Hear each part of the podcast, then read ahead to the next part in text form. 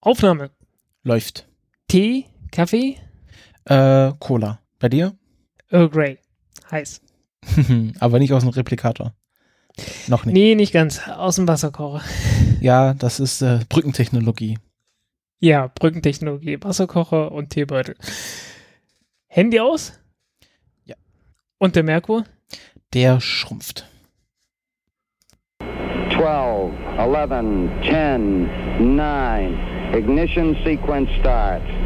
6, 5, 4, 3, 2, 1, 0. All engine running. Liftoff. We have a liftoff.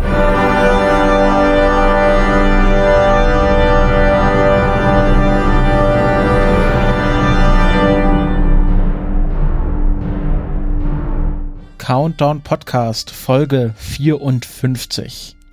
Ich begrüße meinen Mitpodcaster, den Frank. Hallo Frank. Hallo, Christopher. Ja, ihr merkt, wir sind super vorbereitet, total gestrafft. Die Sendung ganz frisch und fromm und fröhlich und frei. Ähm, äh, ja, also nach, nach, nachdem gefühlt die letzte Aufnahme so ein bisschen erratischer waren, fühle ich mich persönlich, ich weiß ja nicht, wie es dir geht, Frank, äh, als top vorbereitet auf diese Folge. Wir haben geile Themen. Äh, kommen wir mal zum Unterstützerinnen-Dank. Da haben wir zum einen unsere lieben Patreon-Leute, ähm, die wir jetzt kurz nennen aus Dankbarkeit, nämlich den Eike, Sebastian, den Sebi, Nietzschebur, Steffen, Martin Torben, 19 Grad, äh, Raw Iro, Romiger, der Telegnom, Niklas, Daniel, Carsten, Christine, Meh, Markus, Sebastian, Manuel, Hori, Thomas, Ronald, Jochen, Ingo und Johannes. Ähm, das ist wieder Vielen ein Dank. bisschen gewachsen. Ähm, es war jetzt, wir hatten ja letzten Monat so einen kleinen Sturm quasi auf unserer Patreon-Liste, ist jetzt ein bisschen zurückgegangen. Ähm, also ist noch Platz sozusagen, will ich damit andeuten. Aber Ja, ähm, ähm, außerdem bedanken wir uns beide bei dem Wolfgang, genau. äh, der uns äh, Geld über PayPal geschickt hat. Vielen Genau, jeweils äh, uns beiden, glaube ich. Also ich habe was bekommen, Jo. du hast auch was bekommen, oder? Genau. Ja, sehr dankbar. Ähm, das hat uns auch jetzt gerade diesen Monat äh, geholfen, weil ähm, jetzt gleich im ersten Monat unser, unser neues Podcast-Konto ein bisschen stärker belastet wurde, weil ähm, da gleich die Domain-Gebühr für das Jahr abgerechnet wurde. Ähm, und ich äh, jetzt so durch die PayPal-Spende nichts dazu schießen musste, sodass jetzt auch auf Phonic, äh, was ja so der größte Einzelbetrag im Monat ist, ähm, abgebucht werden konnte. Und wir haben uns so ein bisschen über. Ich glaube, wir gehen mit 8 Euro plus aus dem Monat raus. Hey, hey. ähm, Wird irgendwann noch reich. irgendwann, ja. Ähm, aber bevor wir reich werden, werden wir erstmal ähm, thematisch äh, kritisiert. Äh, das war ein komischer Satz. Also, vielen Dank für eure Unterstützungen, aber ihr habt uns auch Feedback dagelassen. Äh, zum einen hat, hat der Hugo ähm, uns eine, eine Art Blattkritik gegeben. Ähm, wer, also ich hatte mich im Raumfahrer.net Forum angemeldet und hatte so diesen Hallo, hier bin ich Post, den man halt so, so Foren ablegt, wenn man, wenn man ähm, da neu ist. Und dann ha- hat er sich anscheinend die letzte Folge angehört, die zugegebenermaßen vielleicht nicht die beste ist, um mit dem Podcast anzufangen. Und ähm, er meinte dann, was er auch natürlich äh, lang, langjährigen Hörern keine unbekannte Kritik sein dürfte, dass wir halt ähm, zu viel abschweifen und äh, nicht straff genug sind. Und wir versuchen das ja auch mittlerweile so ein bisschen in den Griff zu kriegen, aber müssen wir auch ehrlich sein, ganz abschalten werden wir das nicht und, und können und wollen wir auch Mhm. nicht. Also wir wollen natürlich Weil auch das, ein bisschen. das sind wir, das ist, jo, das Ja, ist genau. so unser, unser Podcast. Unser Podcast, nicht euer Podcast. ja, wir wollen ja auch jetzt authentisch Ein bisschen, ein bisschen. Also ihr seid uns lieb und teuer, aber ähm, äh, am Ende läuft es immer darauf hinaus, es gibt ein paar Leute, die setzen sich hin, die machen so einen Podcast und von denen ist der und äh, wir werden jetzt hier nicht unsere Persönlichkeit irgendwie komplett hinten anstellen. Und äh, ich glaube, das ist ja auch Sinn und Zweck des Podcastens, ne?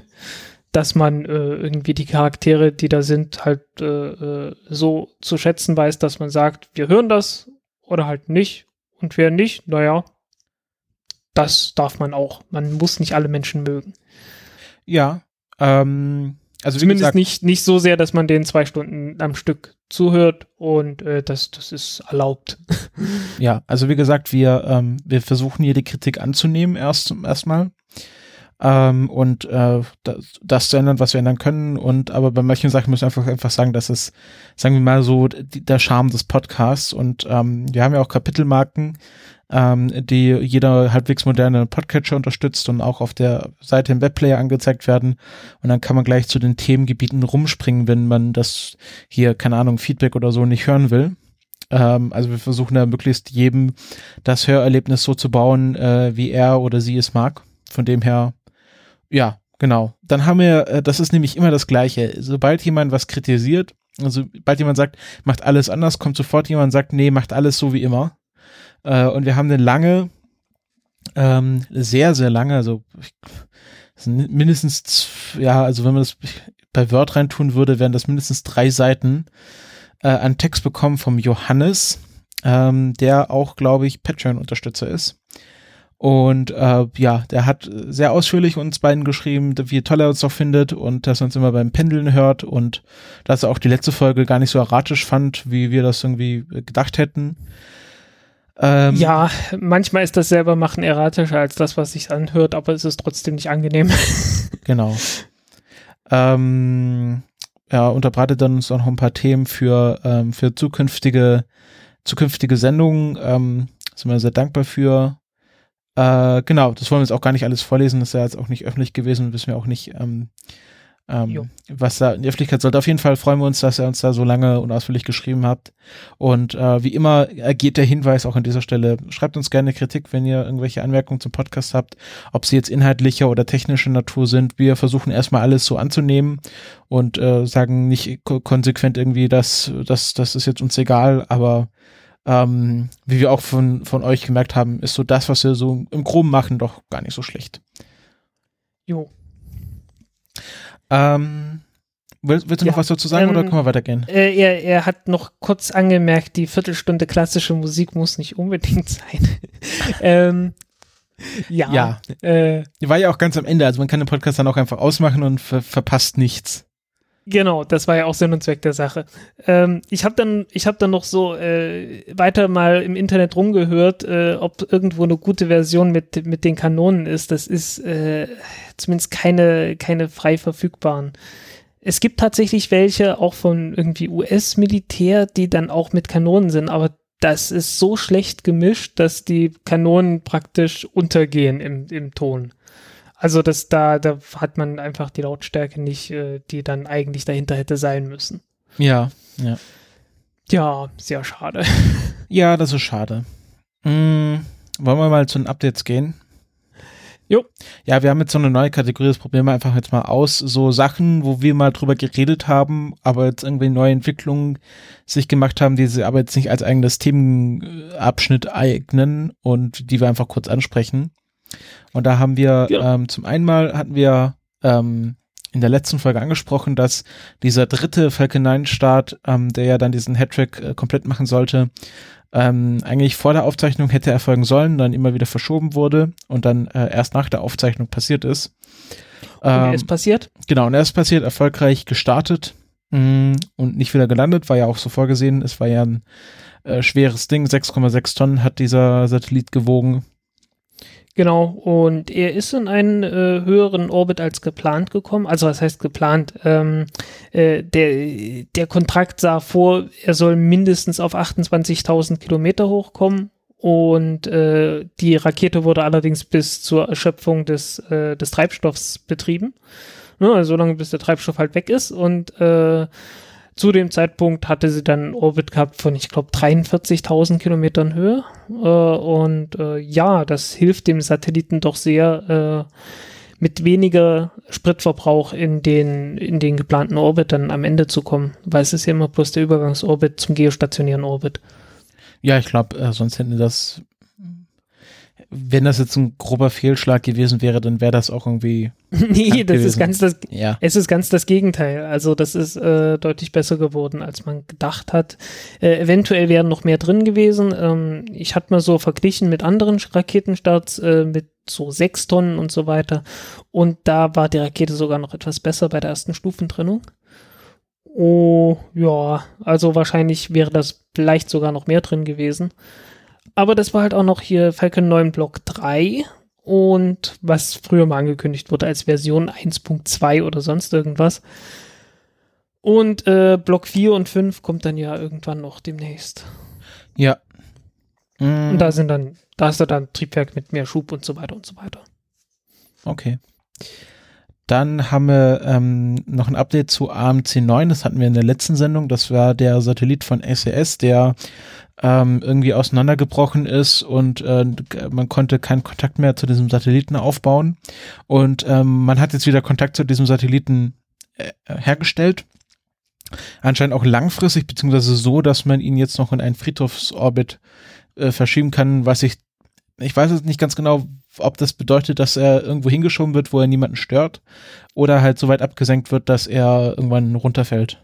Das geht, nee, nee, das geht nur nach oben, weil es ist ja im geostationären Orbit. Genau, das habe ich mir gerade überlegt, das wäre ein äh, ziemlich weiter Flug nach unten. Genau, äh, du brauchst genauso viel Energie wie nach unten. Also na, nach unten brauchst du genauso viel Energie wie nach oben. Und äh, so viel Treibstoff nehmen die nicht mit. Also nach oben, äh, was so Standard ist. Ja. Also einfach bloß, einfach bloß einen etwas höheren Orbit, damit man halt, äh, ja, damit man aus der Bahn ist. Genau. Und dann sammelt sich das halt da oben so an. Ja, aber das stört ja niemanden. Da kannst ja ru- ruhig irgendwie knallen. So ungefähr, ja. Ähm, hm. Langfristig, ich weiß nicht. Also mittel, kurz und mittelfristig glaub, das ist so das generelle- alles überhaupt kein Problem, aber äh, so ganz langfristig, äh, ja. Ich glaube, das ist gerade so das generelle Motto der ähm, Weltraummüll-Strategie. Äh, Strategie. so langfristig, naja, ich weiß nicht. Äh, Kurzfristig ist aber noch keine Katastrophe. Ja, genau. Ist so generell so das Motto der Erde, so, so wo wir gerade hinsteuern. So Ja, kurz- und mittelfristig, äh, langfristig, äh. was halt, was halt auch normal ist, weil du, du, du findest ja sonst keinen Anfang, ne? Weil äh, so die, die, die, die absoluten langfristigen Folgen kann man am Anfang selten äh, in der im vollen Ausmaß ab, also überblicken und musste halt irgendwie anfangen und dann musste sagen, okay, und jetzt äh, müssen wir die Verantwortung übernehmen und äh, zusehen, dass wir das alles wieder gerade biegen, was eventuell nicht das Beste war. Ja. Ne? Gut, wir haben noch ein Hilft nichts, drittes aber Update. das muss, aber das muss man dann halt auch machen. Ne? Ja, ja. Ansonsten, ansonsten ist schlecht, aber äh, insofern man die, insofern man sich dann tatsächlich hinstellt und sagt, äh, wir übernehmen jetzt auch die Verantwortung dafür, dass wir es äh, angefangen haben, ist das alles noch in Ordnung. Und ich denke, bisher haben wir das halbwegs hingekriegt. Naja, aber ist Ich jetzt, sag halbwegs. Ich Ja, sag es halbwegs. ist- Ne? es Nicht, nicht perfekt. keine- Das ist so. Ja, hm, mal schauen. Es, gab jetzt, es gibt ja jetzt große Konferenzen. Wir wissen, Ja. auf Konferenzen wird alles immer final beschlossen. Ja, nee, ich, ich meinte jetzt auch nicht nur, was, was Weltraummüll angeht, ich meine so allgemein. Das ist, äh, es ist immer so, es ist immer relativ träge, aber es kommt irgendwann. Ja. Als unvermeidliches. Mehr Wollen wir mal weitergehen? Wir verbringen schon viel zu Genau. viel Zeit bei dem Update. Genau. Ähm, Luxemburg hat das Weltraumgesetz, über das wir schon mal irgendwann gesprochen haben, nun endlich verabschiedet. Äh, Kannst du noch kurz auffrischen, worum es da ging? da ging es letztens um die Nutzung von Ressourcen von Asteroiden, dem Mond und so weiter. Ich habe es auch nicht mehr komplett im Kopf, weil das, äh, das hatte ich damals schon äh, diskutiert, dass wir das jetzt, äh, sagen wir mal so, ich, ich äh, sehe das und sag mir, ähm, wirtschaftlich macht das alles überhaupt keinen Sinn. Wieso macht ihr das überhaupt? Äh, die, die physikalische, äh, die, die Technik ist äh, nicht im Ansatz an der Stelle. Ähm, naja gut, was soll's. Aber sie haben es getan äh, und es war an, in vielen Medien und Ecken äh, zu lesen. Deswegen habe ich mir mal gesagt, äh, weisen wir mal kurz darauf hin, dass das Gesetz verabschiedet wurde. Genau. Aber jetzt kommen wir äh, zu unserem Grundlagenthema für diese Folge, Frank. Und das ist ja ein Thema, was wir schon äh, letzte Folge machen wollten und dann aus akuter Ermüdung wieder rausgenommen haben. Aber Genau. jetzt äh, darfst du dich hier ausbreiten und mal etwas über die Landemanöver, äh, geht anscheinend Ja. mehrere der Falcon 9 erzählen. Ja, es, gibt halt, es gibt ja zwei, zwei Landemanöver, zwei grundsätzliche, ne? Also äh, zwischen entweder hinten auf dem Schiff oder vorne auf der Startrampe, also naja, nicht auf der Startrampe, aber äh, in der Nähe der Startrampe, dass man wieder zurückfliegt. Und dann gibt es natürlich noch die Variante gar keine Landung. Und äh, wir haben in den letzten etwas mehr als zwei Wochen alle drei Varianten erlebt. Ähm, ja, und äh, SpaceX ist ja immer so freundlich, dass sie ein äh, Webcast äh, bringen mit sämtlichen, nein, nein, nicht mit sämtlichen, also mit, mit ein paar ganz wenigen äh, Telemetriedaten, äh, nämlich der Geschwindigkeit von der, der Geschwindigkeit und der Höhe von der Rakete und die kann man dann wunderbar vergleichen. Ähm, und da sieht man, was für Auswirkungen das hat, wenn man versucht, so eine Rakete äh, wiederzuverwenden. Und bei dem letzten jetzt, das war Intelsat, ne? Ja, Intelsat, Ich- äh, genau. irgendwas. Ja, äh, davor war der letzte, glaube ich, Inmarsat. Ich war mir jetzt nicht mehr ganz, ganz sicher, weil äh, beide mit In anfingen.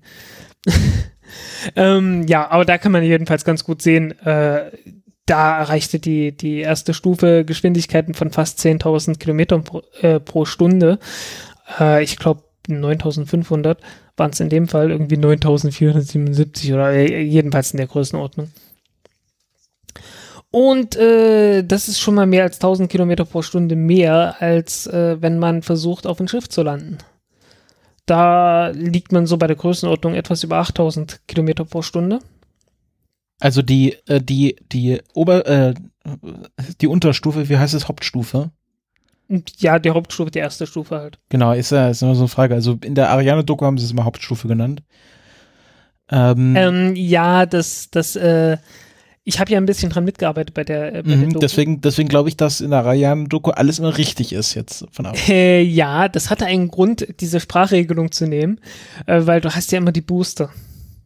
Und äh, im Prinzip diese Hauptstufe, also diese, dieses zentrale Ding, kannst du wahlweise als erste, als zweite oder als zweite Stufe nehmen oder als sonst irgendwas. Also, da ist sich niemand so richtig sicher. Also es gibt da verschiedene Varianten, das zu bezeichnen. Ne? Man bezeichnet die Ariane 5 ja manchmal auch als zweieinhalbstufige Rakete. Oder als dreistufige oder als zweistufige, je Ja, nachdem. ist halt ne? die Frage, ob man, ob man bei Null anfängt zu zählen, also ob die Booster die nullte Genau. Stufe sind oder die erste Stufe. Genau, aber Oder manche Leute sagen halt, äh, weil beides gleichzeitig gezündet wird, ist beides die erste Stufe. Oder halt nicht. Und äh, Ja, in also in Kerbal Space Programm wäre das ja da nochmal eine eigene Stufenseparation. ja, es ist halt, äh, es ist halt furchtbar. Und deshalb einfach Hauptstufe. Ne, du hast die Genau. Hauptstufe, du hast die Oberstufe, du hast die Booster und niemand kann sich beschweren. Also die Hauptstufe der Falcon 9, die wurde ähm, fast 10.000. Kilometer pro Stunde schnell. Kannst äh, du das in, kannst du das in eine Weltraumeinheit von, also äh, Meter pro Sekunde umrechnen? Weil ich glaube, kmh verwendet niemand. Ähm, ja, es sind etwas weniger als drei Kilometer pro, äh, etwas weniger als drei Kilometer pro Stunde. Ähm, warte mal, Nee, drei- 7200 Moment, sind Moment. zwei. Also 10.000 Ja, du musst alles kmh. durch 3, du musst alles durch 3,6 teilen. Und äh, 9000 km/h sind 2,5. Meter pro Sekunde. Als genau, du sind hast vorhin 2,5 Kilometer, Kilometer. pro Stunde gesagt. Ja, ja, also. Ohne Wiederverwendung geschieht die Abtrennung der zweiten Stufe von der ersten Stufe bei einer Geschwindigkeit von ungefähr 2,6 bis 2,7 Kilometern pro Sekunde. KMS. km pro S, genau. Ja. So, äh, ist aber ein berechtigter Einwand, weil. Wieso verwendest du äh, jetzt die auf einmal Kilometer-? Ich dachte, wir rechnen alles mit Weil- Metern pro Sekunde. Weil das SpaceX in den Webcasts so gemacht hat. Ja, aber Nachdem die okay, gut. aufgehört haben, die Technical Webcasts von den Host, Hosted Webcasts. Das äh, ist zu auch ein. Unding.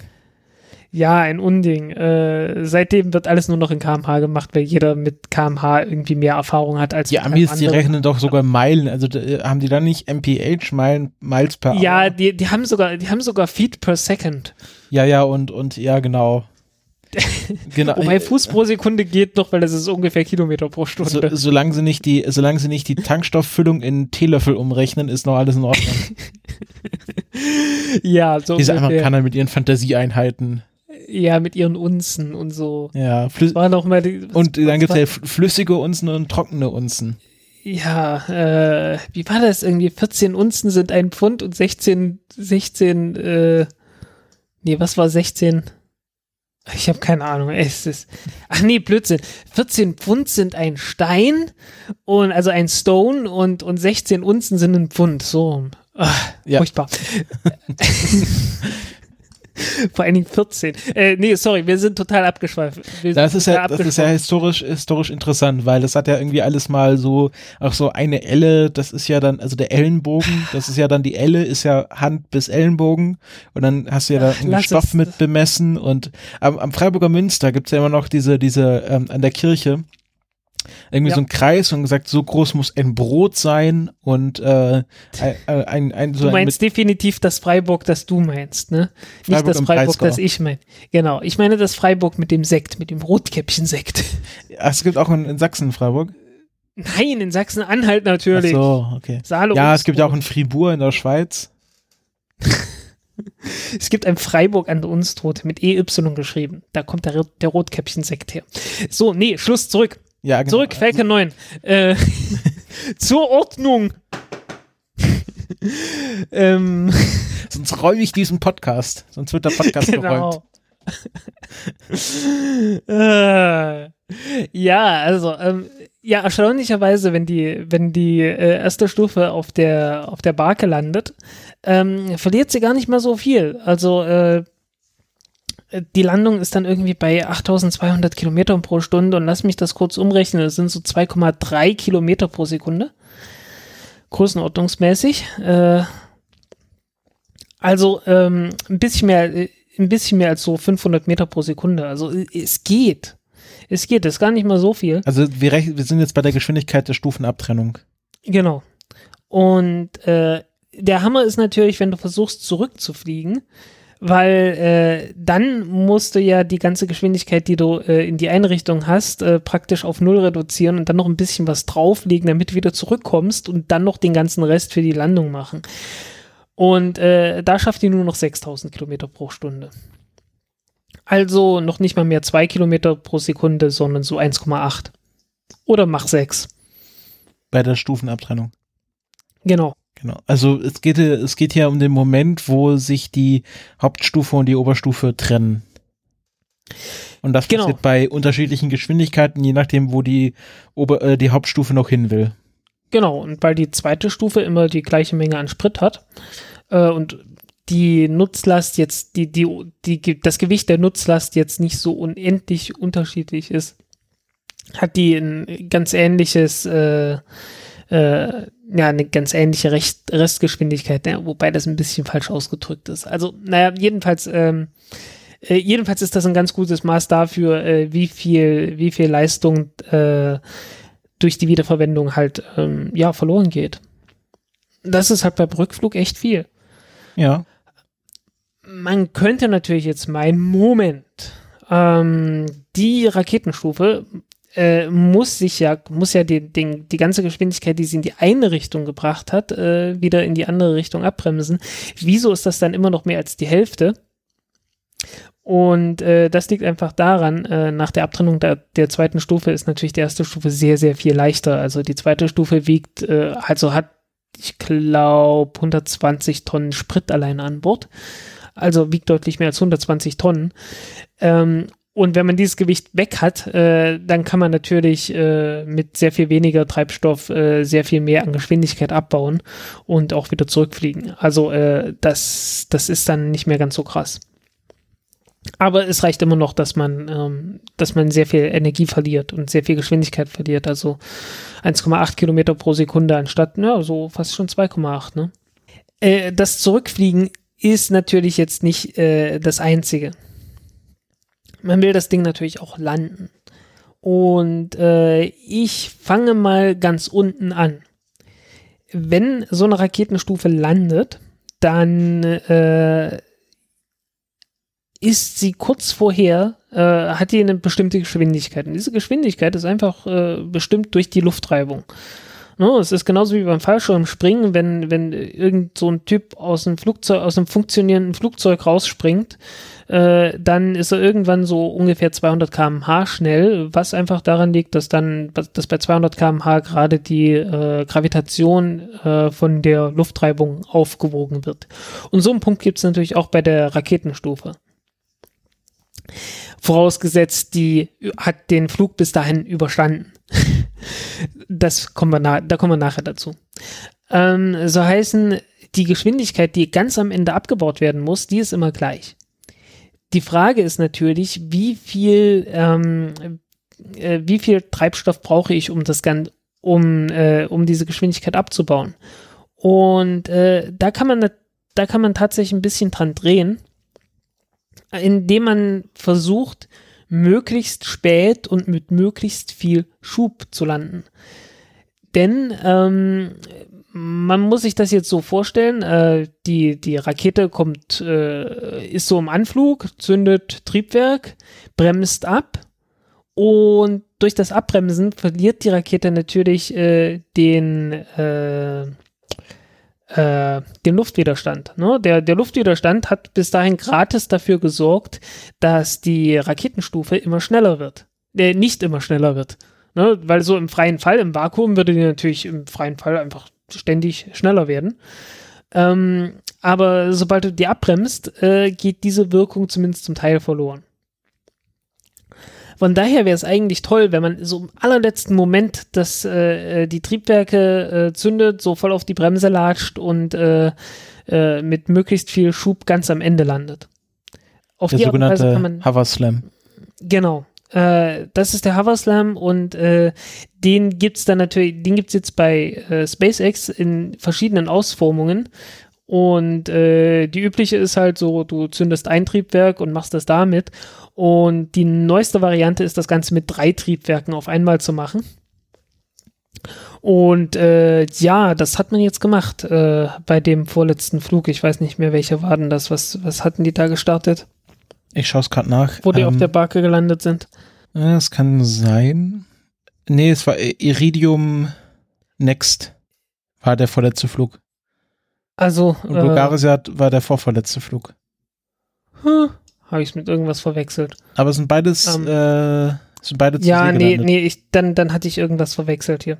Bei den letzten drei Flügen. Ähm, egal. Du hast, du hast wahrscheinlich, ähm, also äh, der, der Dragon, die, die letzte. CRS-11 genau, ist äh, auf Land gelandet und die bei vorletzter und vorverletzter sind äh, auf der Barke gelandet. Genau, dann habe ich die ja, SpaceX äh, startet jetzt so viele Raketen, dass es langsam schwierig wird, das alles im Kopf zu behalten.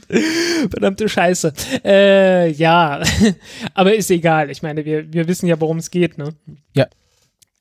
Ähm, jedenfalls bei, der Letz bei einer der letzten Landungen auf der Barke äh, hat SpaceX gezeigt, dass man auch mit drei Triebwerken landen kann und dabei sparen die ein bisschen Sprit ein. Ja, und das hatte wahrscheinlich auch, dann, also stelle ich mir vor, dass man, man hat dreifach den Schub, also man kann noch kürzer, also weniger, also man braucht nicht so viel Weg. Also genau, kann noch viel kürzer vorab bremsen.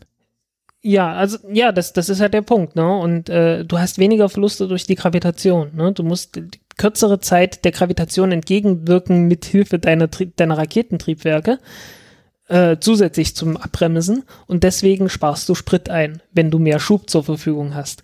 Wenn du mehr Schub zur Verfügung hast, heißt das natürlich auch, äh, du musst noch viel präziser sein, äh, um, um bei der Landung dann keinen Krater zu haben, sondern eine stehende und intakte Rakete.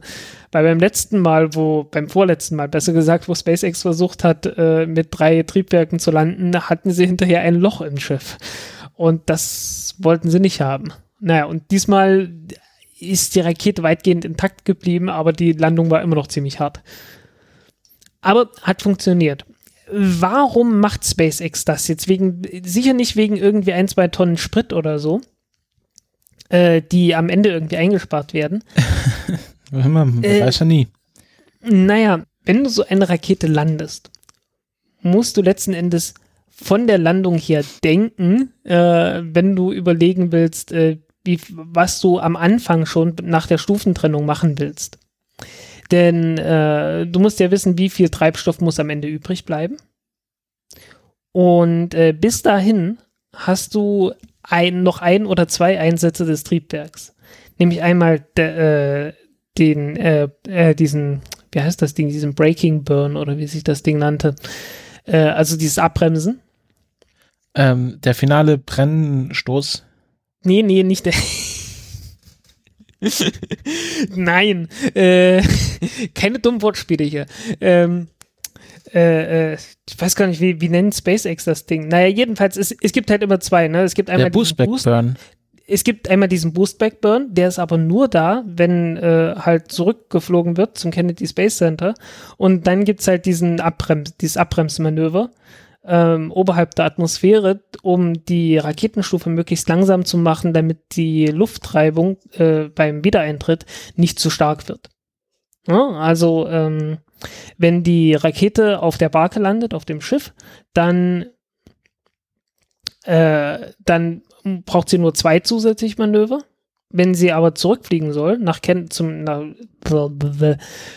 nach Cape Canaveral oder Cape Kennedy oder wie auch immer, ähm, dann braucht sie drei. Ne? Boostback, dann nochmal abbremsen und dann landen. So. Jetzt gibt es noch eine zweite äh, Schraube, an der SpaceX äh, schraubt. Und das ist halt dieses Bremsmanöver. Denn, äh, wie gesagt, das macht man, um halt äh, die, die Reibungswärme zu reduzieren. Und äh, ja, ist ganz einfach. Umso, umso schneller die Rakete sein darf, also heißen, umso mehr Hitze die aushält, umso weniger muss man bremsen. Umso weniger man bremsen muss, umso weniger Treibstoff braucht man, umso weniger Treibstoff man braucht, umso mehr kann man äh, noch äh, investieren, um den Satelliten etwas schneller zu machen. Ne? Das ist auch klar. Ähm, soll heißen, äh, SpaceX äh, ist, wie man ja auch schon bei diesen, bei diesen Gridfins, bei diesen Gitterflossen gemerkt hat, dabei äh, die Rakete etwas, etwas hitzebeständiger zu machen, damit sie höhere Geschwindigkeiten aushalten können, um damit nochmal Sprit zu sparen. Äh, ja. Und äh, also ja, das ist halt, das ist halt der Punkt. Das und das nächste Problem ist, ähm, die Hitze, die die, die die Raketenstufe aushalten muss, hängt nicht nur mit der Geschwindigkeit zusammen, sondern auch mit dem Gewicht der Stufe, inklusive dem Treibstoff, der noch drin ist. Ähm, denn äh, ist erstmal insofern klar, umso mehr Gewicht so eine Raketenstufe hat, umso mehr Energie hat sie, umso mehr kinetische Energie hat sie. Und umso mehr kinetische Energie muss äh, durch die Luftreibung dann auch abgebremst werden. No, das ist klar. Und äh, umso leichter die Rakete ist, umso schneller ist die ist diese Hitzeentwicklung bei der beim Abbremsen äh, vorbei, weil einfach das Ding schneller abgebremst wird durch die Reibungskräfte, weil die Reibungskräfte an sich sind nur von der Form der Rakete abhängig und äh, die bleibt ja immer gleich. Und umso leichter die Rakete ist, umso schneller wird sie dann abgebremst und umso weniger Hitze äh, entsteht, wenn sie leichter ist. Okay. Ist das Verständlich? Das ist verständlich, ja, ja. So, ne? Und da kann man sich dann, da ist dann auch schon klar, okay, äh, wenn man ganz am Ende nochmal Sprit einsparen kann, dann heißt das, dass man ganz, dass man viel weiter oben schon mal noch mehr Sprit einsparen kann, weil einfach die Hitzeentwicklung nicht so, nicht so groß ist. Ne? Und, der, und die Wiedereintrittsgeschwindigkeit etwas größer sein darf und folglich weniger abgebremst werden muss. Ja, also äh, äh, man merkt so, also äh, jedes bisschen äh, Sprit, das man einspart und so weiter hinten das ist, umso mehr, umso mehr bringt das. Ne? So ähnlich wie beim normalen Flug von einer Rakete, ne? wo ja auch die, äh, die letzte Stufe praktisch die größten Einsparungen bringt. Oder den, den größten Nutzen bringt. Ja. Andere Möglichkeit wäre natürlich irgendwie die Raketenstufe an sich äh, etwas größer zu machen von der Fläche her dann würde sich einfach die, die Luftreibung auf eine größere Fläche äh, verteilen und damit auch die Energie auf eine größere Fläche verteilen. Und das Ding wird einfach bloß nicht so verdammt heiß werden. Ähm, das wird bloß etwas schwierig für SpaceX, weil SpaceX äh, stellt ja bekanntlich die Raketenstufen in, in Hawthorne her. Ja? Nee, Blödsinn. Äh, nee, in Texas, ja? Wo machen in, in McGregor. Ja, nee, äh, den Teil habe ich nicht nochmal nachgeguckt. Äh, in McGregor, ne? Machen die das in, in Hawthorne oder in McGregor? Ich weiß gar nicht, wo die. Ist das in McGregor nicht nur eine Air Force Base? McGregor ist, ich weiß nicht, oder machen die da bloß den Test? Was, nach was suchst du? Die ist letzten Endes auch egal. Also der Punkt ist jedenfalls, die stellen die Raketenstufen her und dann äh, werden die über die Straße äh, zu dem jeweiligen äh, Weltraumbahnhof gebracht. Entweder nach Kalifornien oder nach Florida oder äh, eines Tages dann irgendwann auch mal äh, nach Boca Chica unten in Texas. Mhm. Und äh, solange wie die über die Straße fahren müssen, äh, so lange sind die halt in der Größe beschränkt weil ansonsten kommen die nicht mehr durch die Brücken durch und so weiter. Und da gibt's halt so diese Grenze, irgendwie Durchmesser 3,66 Meter, äh, das sind, äh, schlag mich tot, Fuß. Fuß, glaube ich. Äh, Durchmesser, was so Maximum ist und äh, also, mehr können die halt nicht. Ja, also in, in McGregor ist nur, der, ist nur der Teststand von SpaceX. Ah ja, Es wird okay. immer von der McGregor-Testzeit also gesprochen. Genau, also doch Hawthorne und genau. dann ja. Hawthorne in, in Kalifornien, aber dann wird es halt in Kal von Kalifornien nach, nach Vandenberg gebracht, was auch in Kalifornien ist, aber geht halt trotzdem über Straße. Jo. Äh, könnte man einwenden, wie du sicherlich gesehen hast in der, in der Ariane-Doku, man kann ja auch viel größeres Zeug mit viel größerem Durchmesser über Straßen transportieren. Aber da hast du ja auch gesehen, was für Probleme die Leute ja, und da haben. Du weißt, wie die Amerikaner ihre Oberleitung lieben. Ja, das auch. ja, ähm, also insofern äh, kann man davon ausgehen, dass das Blue Origin da vielleicht einen Vorteil hat, weil die von Anfang an äh, diesen Spaß nicht machen werden, sondern größere Stufen haben. Also eine, eine größere Rakete hat mit Sicherheit einige Vorteile. Aber naja. Das ist halt so, ähm, ähm wie sagt man so schön, Pfadabhängigkeiten. Ähm, die SpaceX halt so hat, weil die haben ihre Firma gegründet und die haben versucht, eine Rakete herzustellen, äh, die möglichst billig sein sollte, damit sie auch ohne, Verwieder ohne Wiederverwertung ähm, wirtschaftlich ist. Und äh, das war dann so der Kompromiss. Die ist halt äh, erstmal auf, auf äh, ja, auf eine Weg, als Wegwerfrakete optimiert worden und da hat man dann praktisch die Wiederverwertung nur angeflanscht. Und alle anderen, die es jetzt nachmachen, die können das von Anfang an optimieren. Äh, dafür haben die dann allerdings auch äh, das Problem, dass das Ding dann auch so von Anfang an funktionieren muss, weil es ansonsten nicht wirtschaftlich ist. jo. Okay, gibt's noch was dazu zu sagen? Würdest du gern noch irgendwas wissen? Du hast jetzt ein bisschen wenig äh, Gefühl, also ich weiß nicht, ob es da was noch zu sagen gibt, aber hm. über die Landemanöver. Das, die Landemanöver bis, bis, an sich. Hast du dich jetzt erschöpfend äh, drüber ausgelassen, oder? Ja, weitestgehend. Also, ähm, okay, die, die Raketenstufe, wenn die landet, äh, äh, fliegt die übrigens nicht direkt die Barke an, sondern äh, zielt praktisch etwas daneben und äh, erst ganz am Ende wird dann nochmal ein Korrekturschub gegeben, um, also beim, bei dem Bremsmanöver wird dann noch korrigiert, damit die überhaupt an dem richtigen Punkt landet. Ja, ich äh, denke, sie können, sie können wahrscheinlich ein Überschießen einfacher korrigieren, als wenn sie zu kurz fällt. Nee, äh, es geht im Wesentlichen darum, dass die, äh, äh, dass die nicht ihr eigenes Schiff versenken, wenn irgendwas nicht funktioniert so, mit den ja. Triebwerken und so. Weil, es ist nicht so, als hätten sie es versucht, schon mal das Schiff zu versenken. Also schon viel. Ach, nein, das, das läge denen ja total fern. Naja, aber äh, ich sage mal, wenn du mit, ich weiß nicht, was die genaue Endgeschwindigkeit ist, irgendwie 700 oder 500 km/h, ist ein ziemlich stromlinienförmiges Projektil, so eine, so eine Falcon ja, 9 Rakete. Äh, Gott äh, vom Rod, äh, Rod zum Gott. Ja, ja, so ähnlich. Äh, und das Ding wiegt leer, glaube ich, 25 Tonnen und äh, wenn die wenn die Zündung am Ende versagt, dann äh, wiegt es auch noch ein paar Tonnen äh, Treibstoff zusätzlich mehr. Äh, das ist schon, das, das gibt einen ordentlichen Plauz und den Plauz hätte man dann doch gerne im Meer daneben als äh, halt auf dem Schiff. Ja. Mm, ja, aber sonst äh, Falcon 9 Landemanöver seid jetzt äh, ordentlich versorgt. Es gibt Machen die das also jetzt man, kann, dieser, das, man kann das besser machen und äh, ich meine, da, da, da merkt man auch irgendwie, Blue Origin hat dann natürlich gewisse Vorteile, dadurch, dass halt so äh, als, als Zweiter kommen und äh, alle Anfängerfehler sozusagen aus, äh, ausbügeln können. Ne, die haben ja auch diese komischen kleinen äh, Stummelflügel dran, die die Fläche dann noch mal ein Stückchen vergrößern, wodurch die noch ein bisschen mehr Auftrieb bekommen.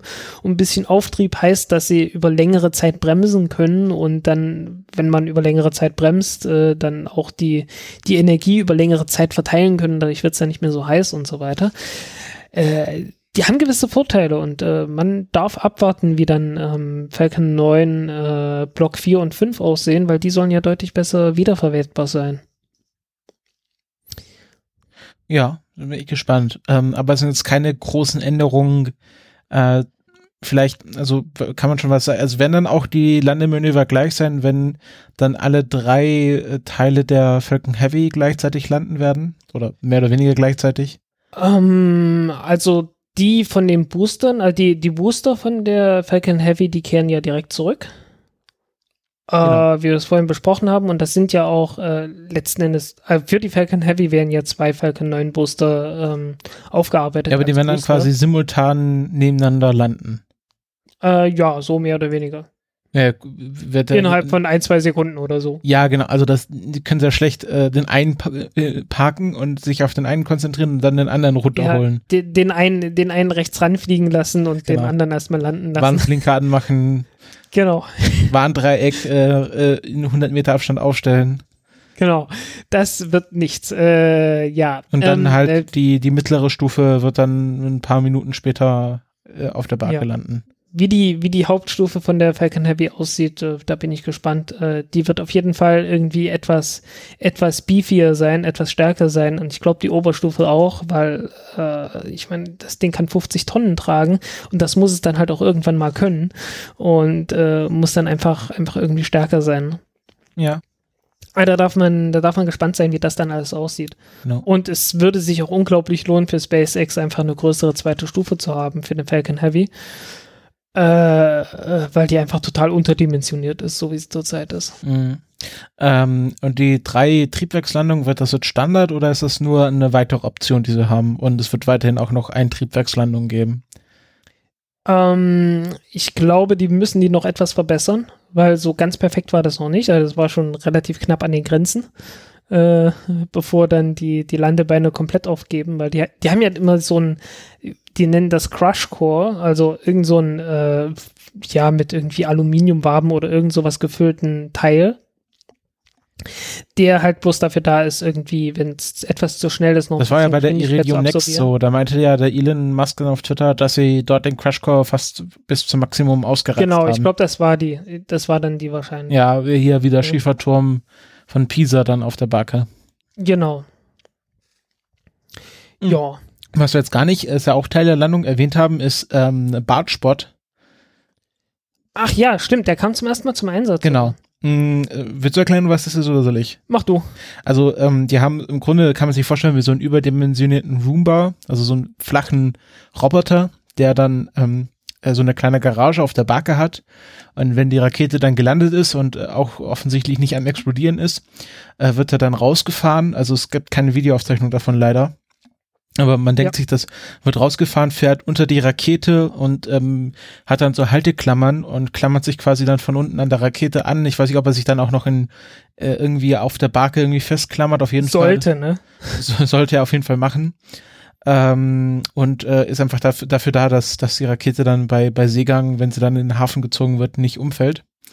Ähm, äh, also nicht rumrutscht. Also es soll wohl mal passiert sein, dass die, äh, dass die Rakete in, in relativ schwere See gekommen ist und dann äh, teilweise halt wirklich bis zum Rand, also wirklich bloß noch durch die Begrenzung am, am äußersten Rand davon abgehalten wurde, ins Meer zu plumpsen. Genau.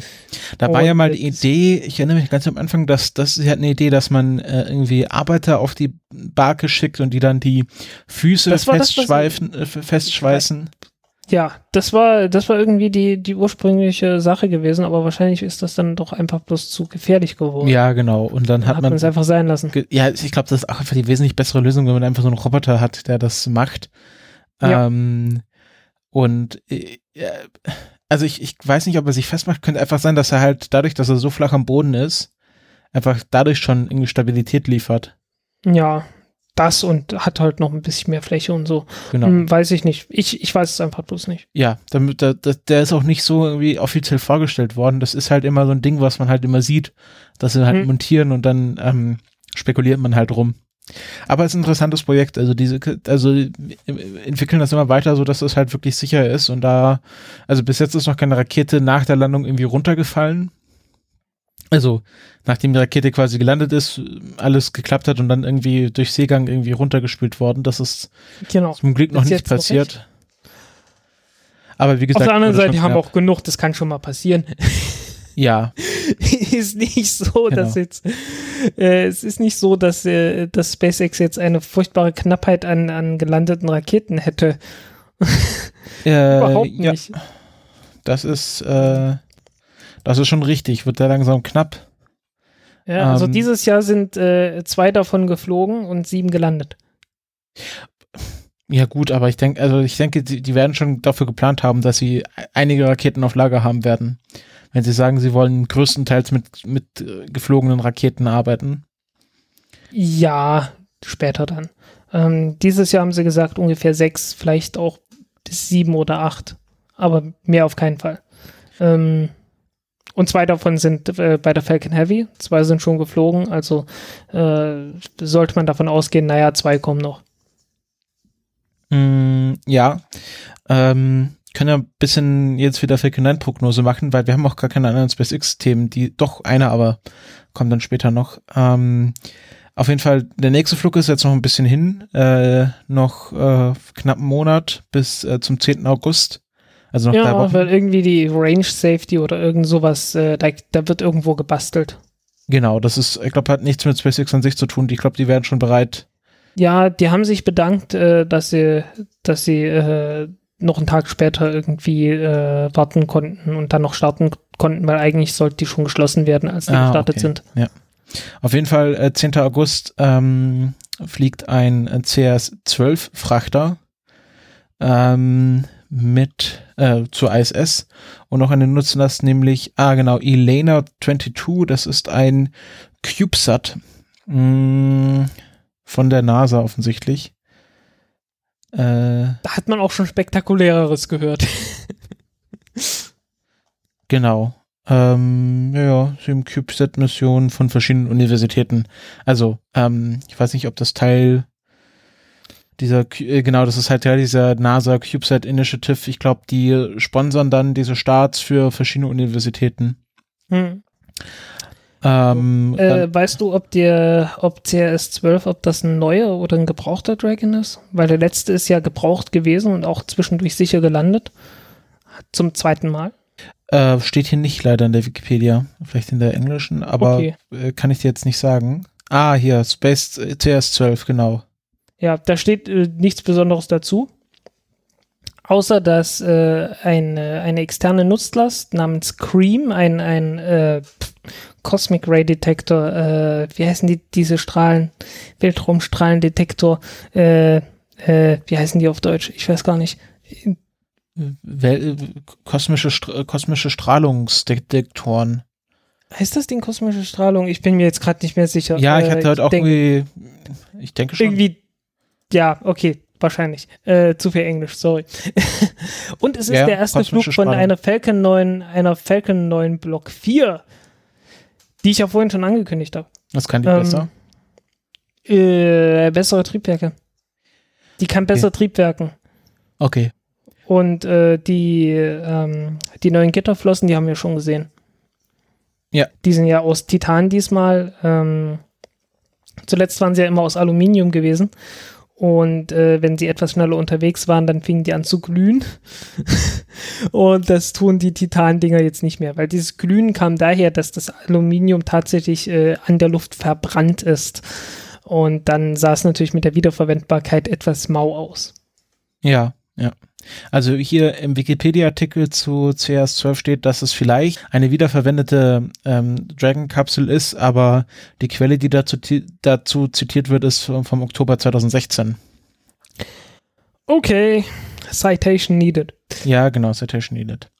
Also, das war es jetzt erstmal mit der, mit der, äh, genau, es gibt da noch einen dritten Start im August. Ähm, Ah, Äh, ja, die X-37B halt, ne?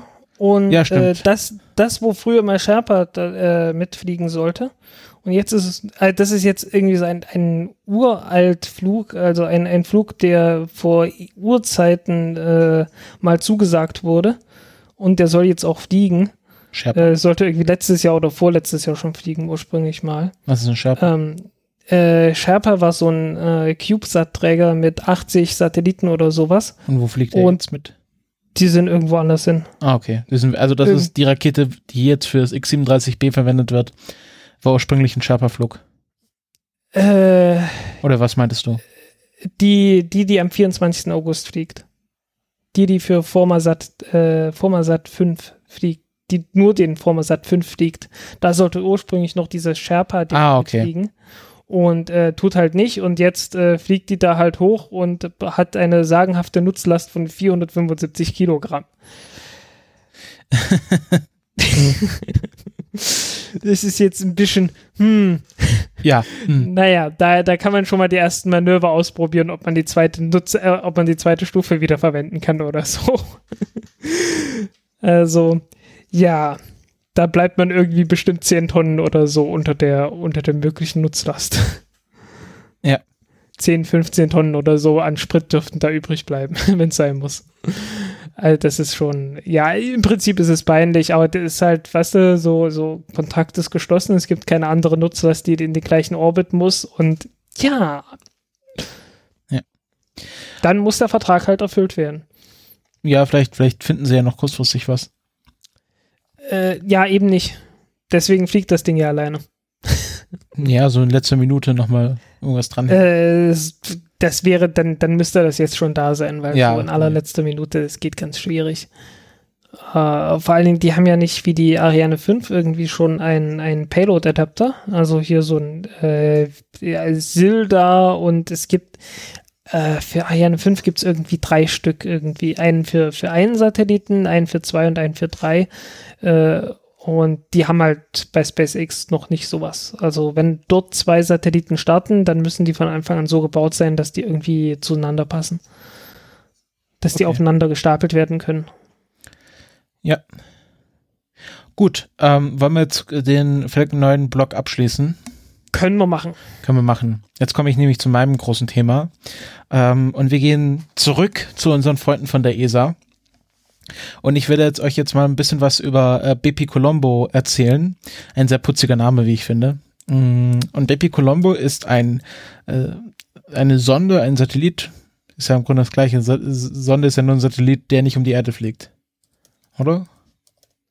Äh, kann man so sagen. Genau, also BP Colombo ist auf jeden Fall eine Raumsonde der ESA, ähm, die äh, einen geplanten Start für Oktober 2018 hat und äh, zum Merkur fliegen soll und den Merkur erforschen soll. Ähm, das ist auf, aus mehreren Gründen interessant.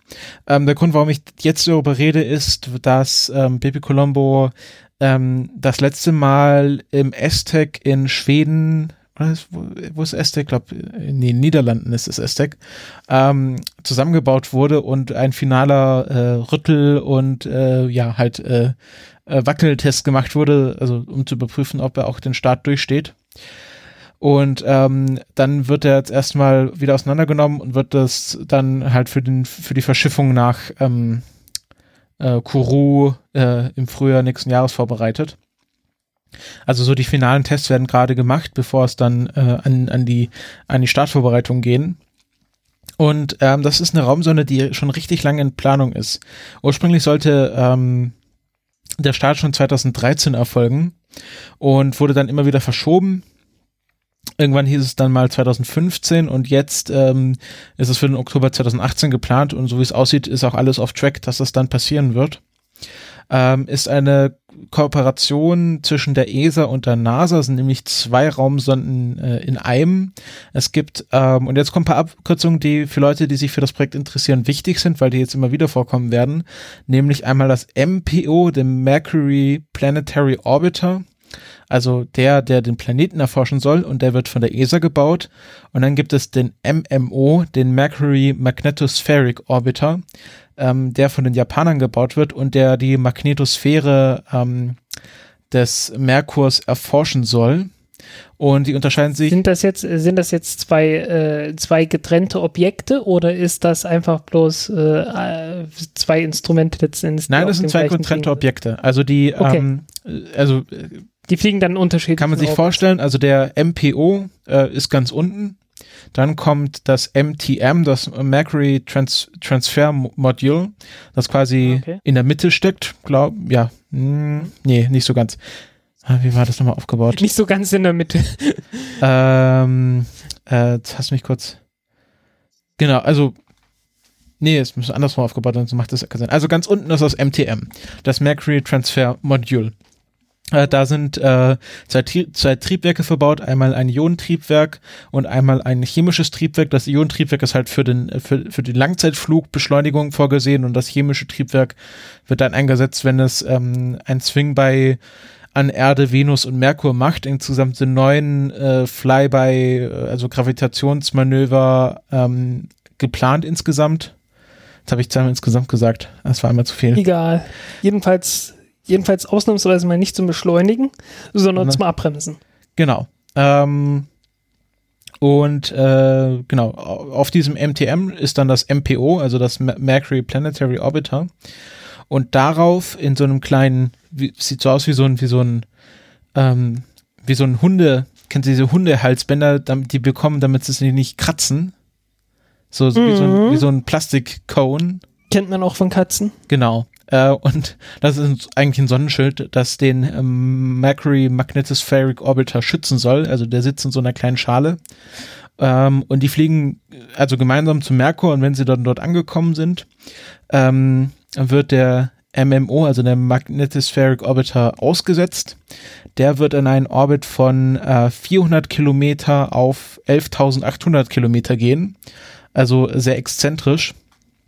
Äh, um halt quasi dass das, äh, die, die Magnetosphäre, die halt so ein bisschen vom Merkur wegstrahlt, also von der Sonne weg, weggeblasen wird sozusagen, also nach hinten wegstrahlt, äh, damit er quasi diese ganze Magnetosphäre beobachten kann und der MPO wird auf einen Orbit von 400 Kilometer auf 1500 Kilometer ausgesetzt, ähm, also hat eine Periode von 2,3 Stunden und der MMO hat eine Periode von 9,3 Stunden.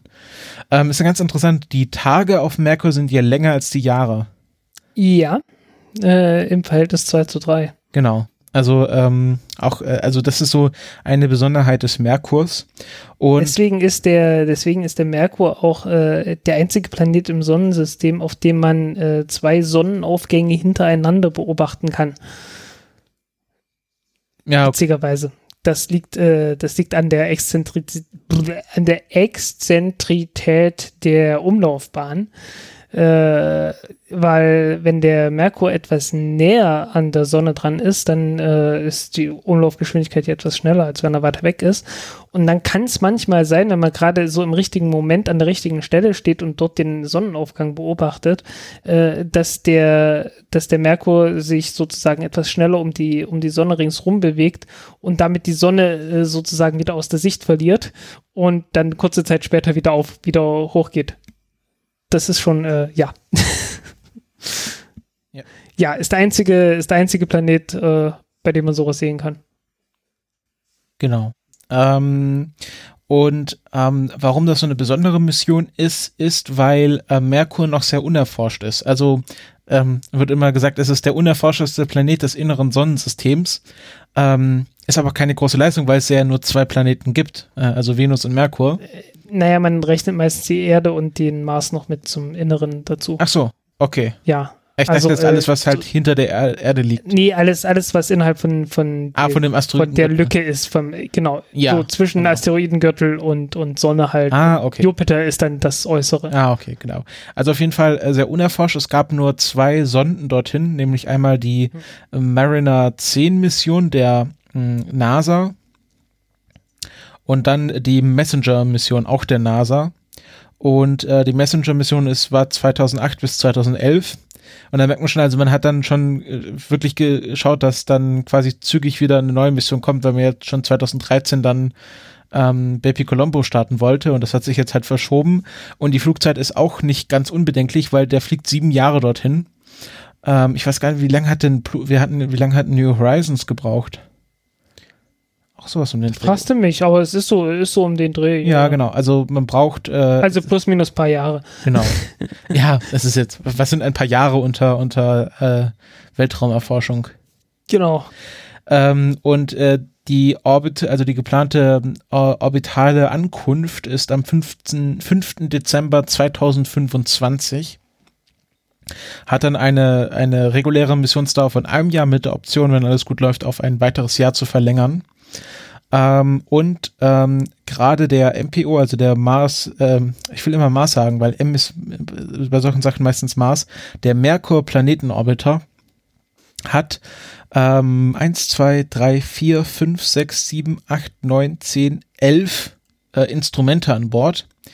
Ähm, einmal halt äh, für die, für die Beobachtung. Es gibt einen Laser-Altimeter mit einer Auflösung, Auflösungsgenauigkeit von 50 Metern. Ein Infrarotdetektor und Spektrometer, ein Ultraviolett-Spektrometer, ähm, eine hochauflösende Kamera für Multispektralaufnahmen. Das ist natürlich dann für Fotos sehr praktisch. Ähm, Ja. ein, ein Gerät zur Messung von Gamma- und Partikelstrahlung von der Sonne, ein Gerät für die Messung von Röntgenstrahlung auf dem Merkur, ein ähm, Teilchendetektor und Spektrometer, ein natürlich ein Magnetometer, äh, also auch der MPO hat ein Magnetometer, nicht nur der MMO. Ja, sind ja in unterschiedlichen, äh, unterschiedlichen Orbits und dann können die äh, praktisch das abdecken, das gegenseitig abdecken, was der andere jeweils nicht macht. Genau.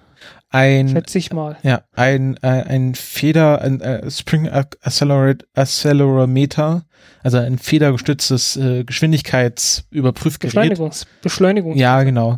Was die allgemeine Relativitätstheorie am Merkur überprüfen soll. Äh, Okay. Genau, ein, ein Carbon-Transponder für diese, für diese Zwecke und dann einen äh, Detektor für Sekundärneutronen und Gammastrahlung auf der Merkuroberfläche, wo ich überfragt bin, was Sekundärneutronen sind. Äh, das heißt einfach bloß, wenn irgendein Teilchen auf der, auf der Oberfläche drauf, draufgehauen wird, dann äh, fliegen da manchmal Neutronen raus. Ah, okay. Die Ähm, sind halt nicht primär, sondern sekundär. Genau. Und die sollen den Merkur jetzt mal umfassend auf Herz und Nieren überprüfen. Der hat nämlich ein paar gerade, also vor allem geologische Besonderheiten.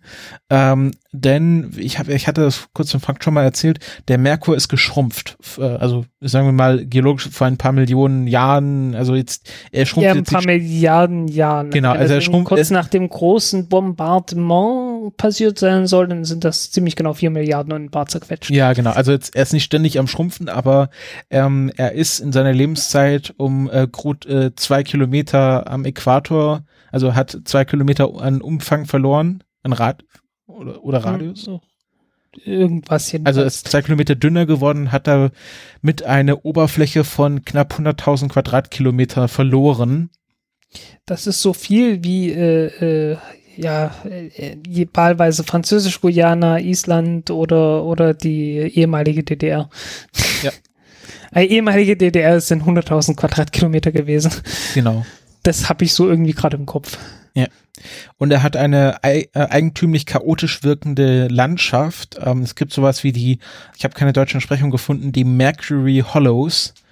Ähm, also geologische Formationen, die sich, die halt sehr Das unregelmäßig sind. erinnert mich bloß an Sleepy Hollow. Ja, genau. Also es lässt sich nicht durch Kratereinschläge erklären, aber ähm, irgendwas, äh, man vermutet, dass der, dass der Merkur noch ähm, oder vor kurzem, also in Anführungszeichen vor kurzem noch sehr äh, geologisch aktiv war. Es gibt auch äh, große Cliff, äh, Klippen, ähm, die noch so nicht so richtig erklärt sind, wo die herkommen. Und ähm, ich habe das nochmal die Ja. Ziele. Das soll genau. halt jetzt alles mit der Schrumpfung des Merkurs erklärt werden. Na, nicht Äh, alles, aber es geht so nicht. generell um die, um die, Ja. genau, Evolution des Planeten, Struktur, Geologie, Zusammensetzung äh, von Merkur, die, die Erfassung der ganzen Krater und wo die herkommen. Hm. Und- ähm, der Witz ist ja, dass die, äh, dass die Schrumpfung von Planeten äh, eine gewisse Geschichte hat, weil ähm, du erinnerst dich vielleicht an Alfred Wegener, äh, der Ich kenne das der, Alfred Wegener Institut. mit der mit der Plattentektonik, hä? War das der? Ich hoffe es. Ich hoffe, ich, ich hoffe, ich erzähle jetzt ja gerade gerade keinen Unsinn. Der mit seinem den Namen Dirke angeht. Atlas, der gemeint hat, ähm, Genau, der gemeint hat, irgendwie hier, das, das passt doch zusammen und so. Äh, als Genau, ja, stimmt schon. Ja, das war der. Okay. Ähm, äh, davor gab es natürlich andere Theorien, weil irgendwie muss man ja erklären, warum hat die Erde Gebirge. Und die Schrumpfung der Erde war da eine der, eine der Theorien halt gewesen, die erklären sollte, äh, dass die, dass die äh, Erde halt äh, Gebirge hat. Ne? Also ist einfach bloß, ja, die war früher mal wunderschön rund und alles schön glatt und dann ist die zusammengeschrumpelt wie so ein Apfel und hat hinterlassen Gebirge. So ungefähr. Gut. ähm, das ist jetzt wahrscheinlich das, was bei Merkur passiert ist. Äh, ja, aber irgendwie, irgendwie, ich habe das gelesen und irgendwie sofort, "Ih, das kann gar nicht sein, das ist doch Unsinn. Aber der, irgendwie äh, gut, also der irgendwie so, Merkur das ist auch nochmal ein anderer Planet. Er ist So, auch, ja, natürlich. genau. Natürlich, aber irgendwie so, weißt du, irgendwie so, so, so ein, ein, ein reflexhafter Gedanke im Hinterkopf, der da gesagt hat, das ist doch Unsinn. Ja, aber ich, ich bin mir dessen bewusst gewesen. Ähm, der Merkur hat auch keine so eine richtige Atmosphäre, weil er dafür einfach zu klein ist, also er kann die nicht halten. Zu Ähm, klein und zu nah an der Sonne vor. Genau, da wird einfach alles weggebrannt, was da irgendwie Atmosphäre sein will. Er hat aber so eine ganz leichte Exosphäre. Ähm, mit, Ja. ähm, genau, äh, da sind Spurenstoffe von Wasserstoff, Helium, Sauerstoff, was ist Sodium? Ist das, Natrium. na genau, Sauerstoff, Natrium, Calcium und Kalium. Ähm, und Da steht dann ganz bestimmt Potassium da. genau, ja. ähm, das, das, Das ist schlimm mit diesem Potassium. ja, ja, ähm, Äh, also irgendwie- Pottasche, Ja, ja, Potasche. Ne, Potasche ist halt, sehr Kalium. oh halt. verdammt, oh verdammt, was ist das eigentlich genau? Pottasche? Kalium, irgendwas. Kaliumcarbonat? Nee. Äh, Hilfe, ich habe keine Ahnung. ähm, Passiert. Egal. Ja. Lass. Ähm, und ähm, diese Exosphäre, die muss ständig sozusagen nachgefüllt werden mit Atomen. Also die Sonne brutzelt da ständig äh, die, die Spurenstoffe weg und die kommen irgendwo wieder her. Und man soll, also ähm, BP Colombo soll herausfinden, wo die ganzen Atome herkommen, die ständig nachgefüllt werden. Aus dieser Exophe Exosphäre. Gibt's ja auch beim Mond und irgendwer hat die jetzt so ausgerechnet, ich weiß nicht mehr wo, ich hatte es irgendwo gelesen, äh, dass die Exosphäre vom Mond äh, ein Gewicht von vier Elefanten hat. Ja, ja, dieser Vergleich, ja. ja, ähm, Also es ist ein, es ist ein, eine Mission, die sich vor allem auf die geologische Zusammensetzung des Merkurs beschäftigt, dann halt äh, auch auf die Exosphäre und dann das MMO, da stand jetzt nicht so, habe ich nicht so viel gefunden, ähm, aber es wird halt die Magnetosphäre beobachten und wahrscheinlich auch ganz viel tolle Wissenschaft machen. Hm. Ähm, gestartet wird das Ganze mit einer Ariane 5 ECA. Wir wissen jetzt alle, was das ist. Jo.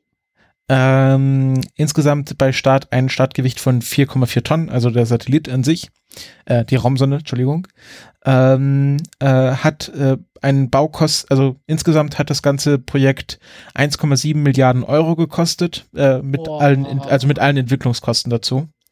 Jo. Ähm, davon äh, berechnet man, dass 665 Millionen Euro äh, Bau- und Betriebskosten sind. Und davon war der reine Bau 350,9, ähm, ich habe jetzt hier nur 350,9 Euro aufgeschrieben, aber das kann fast nicht sein. Höchstwahrscheinlich Millionen. Ja, Weil 350,9 Milliarden wäre zu viel. und 350,9 Euro wäre ein bisschen zu wenig. Ja, muss man bei Lego fragen, ob du das als Lego-Set bekommst. Ja, also das war die, das war die Auftragsmenge, die an Astrium in Friedrichshafen ähm, quasi übergeben wurde, das Geld. Und dafür haben die diesen Satelliten gebaut. Also hier, äh, wenn man den Geographical Return im Auge hat, das muss dann auch Ja, ganz ja. gut gewesen sein. Für ja, Deutschland. Also, also billig ist es jetzt nicht gerade gewesen. Ne? ja, es Kein ist, Schnäppchen. Genau. Ähm, äh, wie gesagt, wird gerade äh, oder wurde gerade im STEC äh, in den Niederlanden geprüft. Die haben ja da diese Weltraumkammer. Äh, sie nennen ihn äh, äh, ihren ihren Pizzaofen. Hm? Und der wird so genannt, wo man halt ein Vakuum herstellen kann und dann äh, halt simulieren kann, was Sonne und Weltraumstrahlung so mit, de, mit dem Teil anstellen. Das ist eigentlich eine totale Frechheit, weil weißt du, was du, weißt du, was die machen, äh, wenn, wenn du dort eine Pizza mitbringst? Was? Die flippen da aus, das kann ich dir jetzt schon sagen, weil, weil irgendwie hier äh, äh, Fett und sonst was, dann das alle, den ganzen Scheiß in den Vakuumpumpen. Das geht ja haben. auf, also das die, die da brauchst du keine Hilfe mehr. für den Teig. Ja, das auch nicht. Nee, äh, aber, aber halt so irgendwie, du hast dann Fett und alles mögliche Gas da aus. Das wollen die alles in ihren, in ihren Vakuumpumpen doch nicht haben. Ja. Also so eine, so eine Pizza ist kein vakuumgeeignetes Material. Das kann ich dir versprechen. Ja. Ähm, Immer diese falschen Versprechungen in der Werbung. äh, jetzt noch kurz über den Namen Baby Sorry, ich hab dich, ja, hab dich rausgebracht. Ähm, der Name kommt von äh, Giuseppe, äh, Giuseppe, also Spitzname Bepi Colombo. Das war ein äh, Mathematiker, ein italienischer, ähm, der unter anderem maßgeblich an der theoretischen Entwicklung von Space Tethers beteiligt war. Ähm, mhm. Also solche Sachen, äh, wo man dann bei äh, Neil Stephensons äh, Amalthea irgendwie große, große Gewichte dranhängt und dann kann man da irgendwie mit dem Flugzeug reinfliegen und dann wird man in den Weltraum befördert. Ja, sowas und ähnliches. Genau. Also so große Windmühlen sozusagen im Weltraum. Ähm, und er war auch an der, an der, an, an der orbitalen Mathematik für die Mariner 10 Mission beteiligt. Und er hatte die Idee, dass man ähm, Mariner 10 einfach auf die doppelte orbitale Geschwindigkeit von Merkur. Venus, Merkur, Mars. Was? Mariner 10. Ja, Merkur. Merkur, ah, okay. Ja, genau. Deswegen okay, wird, dann äh, da ist macht, okay, jetzt Deswegen wird auch eine Merkur-Mission nach ihm benannt. Jetzt, jetzt macht alles Sinn, mit einem Mal. Genau, ähm, also Mariner 10 flog ja mit der doppelten orbitalen Geschwindigkeit von Merkur und hm. äh, das ermöglichte, ähm, dass es drei erfolgreiche Flyby-Manöver von Mariner 10 äh, vom Merkur gab. Und das und hat man ihm. hat dann so knapp die Hälfte von der Oberfläche kartiert, ne? Ja, genau. Ähm, mhm. Und das hat man halt ihm zu verdanken und deswegen hat man äh, schon, ich glaube, in den 90ern wurde diese Mission benannt. Also äh, man merkt, ist wieder so ein Ding, was halt ewig in, Entwicklung, in Entwicklung gesteckt hat. Mhm. Ähm, die sollte auch ursprünglich einen Lander haben, die, die Mission wurde dann 2005 gestrichen. Ähm, also, ja. Ist ein Langzeitding. Ja, ja. Das Übliche. Genau. Der übliche Krampf. Habe ich alles erzählt? Ja, ich glaube, ich habe alles soweit äh, erzählt, ja. was ihr wissen müsst. Ah, dann, dann war Mariner dafür verantwortlich, dass ich, oh, ich weiß nicht, irgendwann, irgendwann äh, vor 2010 auf jeden Fall, irgendwann so 2005, 6 rum, habe ich mal einen Vortrag in Jena gehalten und da war Merkur mit dabei. Äh, das war irgendwie über alle Planeten oder irgend sowas, keine Ahnung. Und äh, da konnte ich halt von, von Merkur wirklich äh, bloß so äh, ein Bild zeigen. Und das war, das zeigt halt eine Seite. Und von der einen Seite fehlte dann noch eine Ecke. und das war alles, was man über Merkur wusste. Mm, wann war das? 2010 war das? Nee, nee, 2005, 6, 4, 5, 6 irgendwas. Ah, okay, also da konntest du auch noch nicht die Bilder von der Messenger-Sonde haben. Genau, ja, das war noch vor der Messenger-Sonde. Mm, okay. Ja, genau, also das ist wirklich, der Merkur ist noch so ein unbekanntes Wesen. Hm. Ähm, und das ist, wird jetzt mal Zeit, dass äh, da äh, was passiert. Genau. So, und jetzt haben wir gerade über eine, über eine Ariane 5 Rakete äh, gesprochen. Und über einen Film über die Ariane 5 Rakete ging es ja im letzten, äh, Pod, in der letzten äh, Interview- oder Küchengesprächsausgabe vom Podcast. Und äh, jetzt reden wir mal kurz noch über den Film, weil das wollten wir eigentlich vorhin schon machen. Wir haben das bloß alle irgendwie ja, irgendwie vergessen. Also ich habe auch noch nicht, ich habe mir fehlt noch so eine Viertelstunde, habe ich noch zu sehen, aber ich habe einen Großteil gesehen. Okay. Ähm, also jetzt äh, sozusagen Spoiler. Ähm, wer den Film, äh, gut, es passiert jetzt nichts Ungewöhnliches, es ist eine Dokumentation, aber. Ja, es ist eine Dokumentation und äh, da das hier ein Podcast ist und dieser Film vor allen Dingen äh, tolle Bilder geliefert hat, äh, und wir den sowieso nicht in, in voller Gänze und Detailreichtum äh, zusammenfassen hier können, äh, lohnt sich das auf jeden Fall, den sich anzugucken. Ja, also wir hatten ja, ich, ich weiß nicht, wir hatten ja so eine unserer ersten Folgen, hieß ja äh, handgeklö handgeklöppelte Triebwerke. Und genau. da ging es ja wirklich darum, dass du erzählt hast, dass sie in Ottobrunn noch äh, von Hand die, äh, die Einspritzdüsen äh, einschrauben. Ja, ähm, das ist nicht mehr so. Ja, gut, aber. Sich, das hat sich in der Zwischenzeit tatsächlich geändert, aber es ist nicht lange her, dass sich das geändert hat. Aber es ist noch sehr viel Handarbeit, sagen wir mal es so. Es ist also, sehr viel Handarbeit dabei und man, man, kann, äh, man kann in diesem Film den Leuten beim Klöppeln zusehen. Also wie der eine Typ so von Hand so äh, die, die Kühlspulen da wickelt, ja. ähm, das hat schon was von Kopflechten. Ja, ja. Also ich, ich fand es am beeindruckendsten, fand ich ja ähm, die, die Herstellung der Brennkammern vom Vulkantriebwerk, äh, die dann halt galvanisch abgeschieden werden. Und äh, Galvanik kennt man so, damit beschichtet man so Zeugs wie meine, wie meine Armbanduhr, die halt aus Plastik besteht, aber so mit ein bisschen Chrom beschichtet wurde, so hauchdünn. Also erst ein Stück bisschen Kupfer und dann ein bisschen Chrom, damit es so aussieht, als wäre es nicht aus Plastik, sondern aus Chrom halt, ne? Ähm, so ähnlich funktioniert das dort mit dem Vulkantriebwerk auch, bloß dass das nicht die letzten paar Mikrometer betrifft, sondern ein paar Zentimeter. Ja, da hat man auch Und- schön die Nickel-Pellets gesehen, die sie da rein. Ja, ja, ja, und äh, das, das sieht irgendwie aus wie wirklich eine Geburtsstation für Raketentriebwerke. Nee, aber es fängt ja, es fängt ja an mit so, einem- mit so einem einfach so einem soliden Block Kupfer. Ja, ja.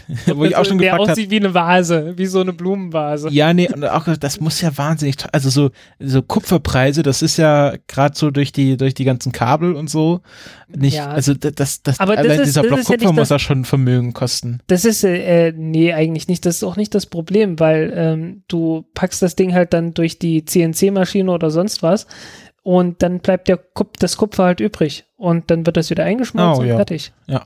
Auf jeden Fall habe ich mir so gedacht, ähm, könnte man so eine Aktion starten, äh, äh, Kupferkabel zu Raketentriebwerken, also so für die Förderung der Glasfaser, so statt Schwerter zu Flugscharen, Kupferkabel zu Raketentriebwerken. Für schnelleres Internet. Genau. Ähm, ja, sowas.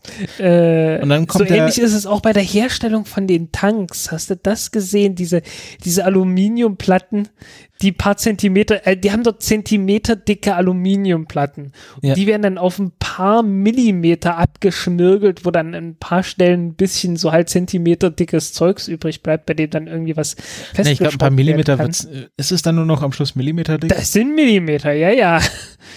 Das sind nur ein paar Millimeter, was der Tank äh, äh, dick ist. An den meisten Stellen. ja, okay. Bloß Ja. an ein paar Stellen brauchst du halt ein paar Zentimeter Material, damit du da irgendwie was dran festmachen kannst. Weil du kannst das nicht irgendwie festnieten oder so, ohne dass da, und dass der Tank irgendwie undicht wird oder an Stabilität verliert. Deswegen äh, muss halt der ganze Tank aus zentimeterdicken Aluminiumplatten hergestellt werden, die dann halt äh, Stück für Stück abgeschmirgelt werden. Und äh, die Späne werden dann halt auch eingesammelt am Ende und äh, wieder äh, recycelt. Ja, okay. Als ein, ein Wahnwitz. Ja, und dann wird das, ich finde es immer so lustig so, und dann wird das dort zusammengebaut und dann gehen wir wieder zurück nach Frankreich und dann wieder zurück nach Deutschland. Also dieses Triebwerk wird ja ständig zwischen Deutschland und Frankreich hin und her geschippert. Ja, ja. Oder gefahren in dem Fall. Äh, geschippert wird später. Mm, Und äh, ja, das fand ich ganz interessant. Ähm, ich fand schade, dass, dass er jetzt nicht, dass der Lutz nicht bei den Feststoffboostern offensichtlich war und gezeigt hat, Äh, er war da, aber das ist immer alles etwas schwierig. Ah, okay. Also Feststoffbooster, das ist so, das ist auch in der in der Nähe, das ist auch, äh, da, da ist so direkt daneben ist dann praktisch die Herstellung von den Interkontinentalraketen von den Franzosen und sowas. Ist das nicht Äh, in das- Italien, werden die, werden die Feststoffbooster nicht in Italien gebaut? Äh, nee, Aber von Ariane 6. warte mal, wie war denn das?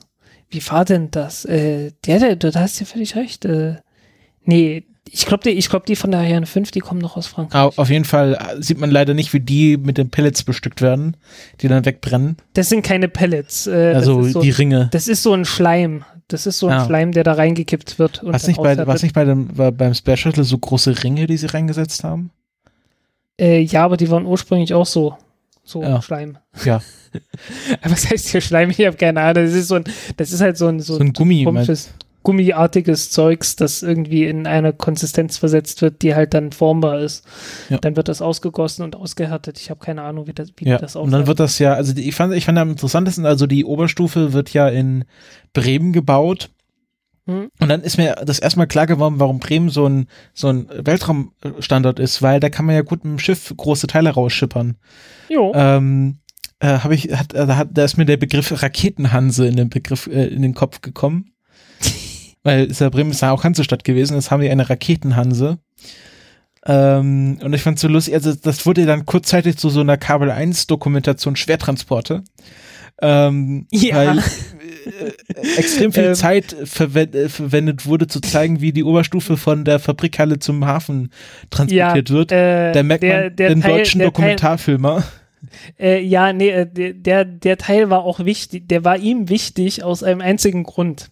Der, von dem Film gibt es mehrere Varianten in verschiedenen Längen, je nachdem, wie viel Werbung dazwischen geschaltet wird. Ah, okay.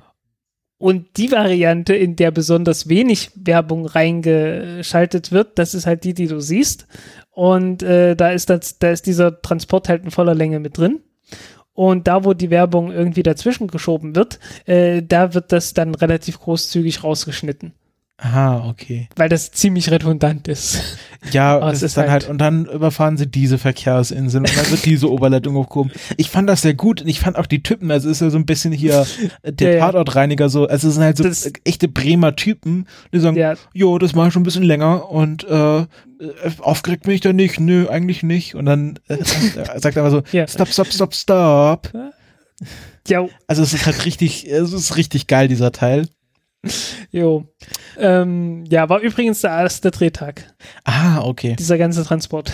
Ja, nee, es fand, äh, war, fand ich total interessant. Und dann ähm, finde ich es ja schön, dass sie dieses Schiff haben, was sozusagen so eine, so eine Rundreise macht, so eine Kreuzfahrt durchs, durch, durch die europäischen Häfen und äh, nach und nach die ganzen Teile der Ariane einsammelt. Ja. Ähm, äh, die haben ja gesagt, das ist ja irgendwie, das wäre der erste Stopp gewesen, aber man hat doch bei, bei gesehen, dass hinten noch schon die Nutzlastverkleidung drin liegt.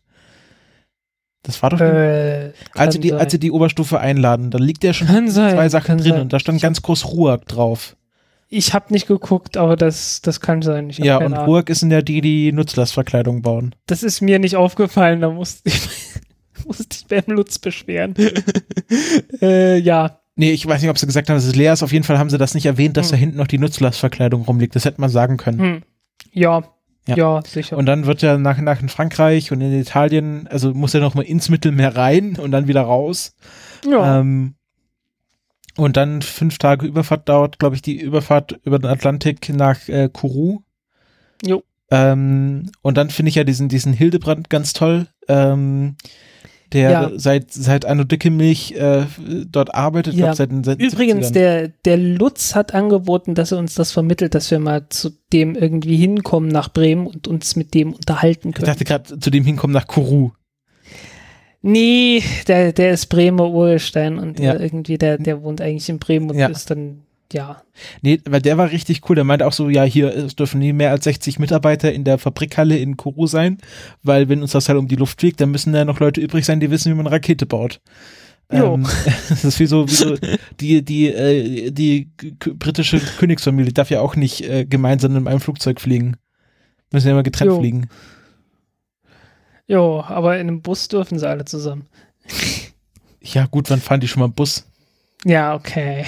Das war jetzt irgendwie ein sehr doofes Beispiel.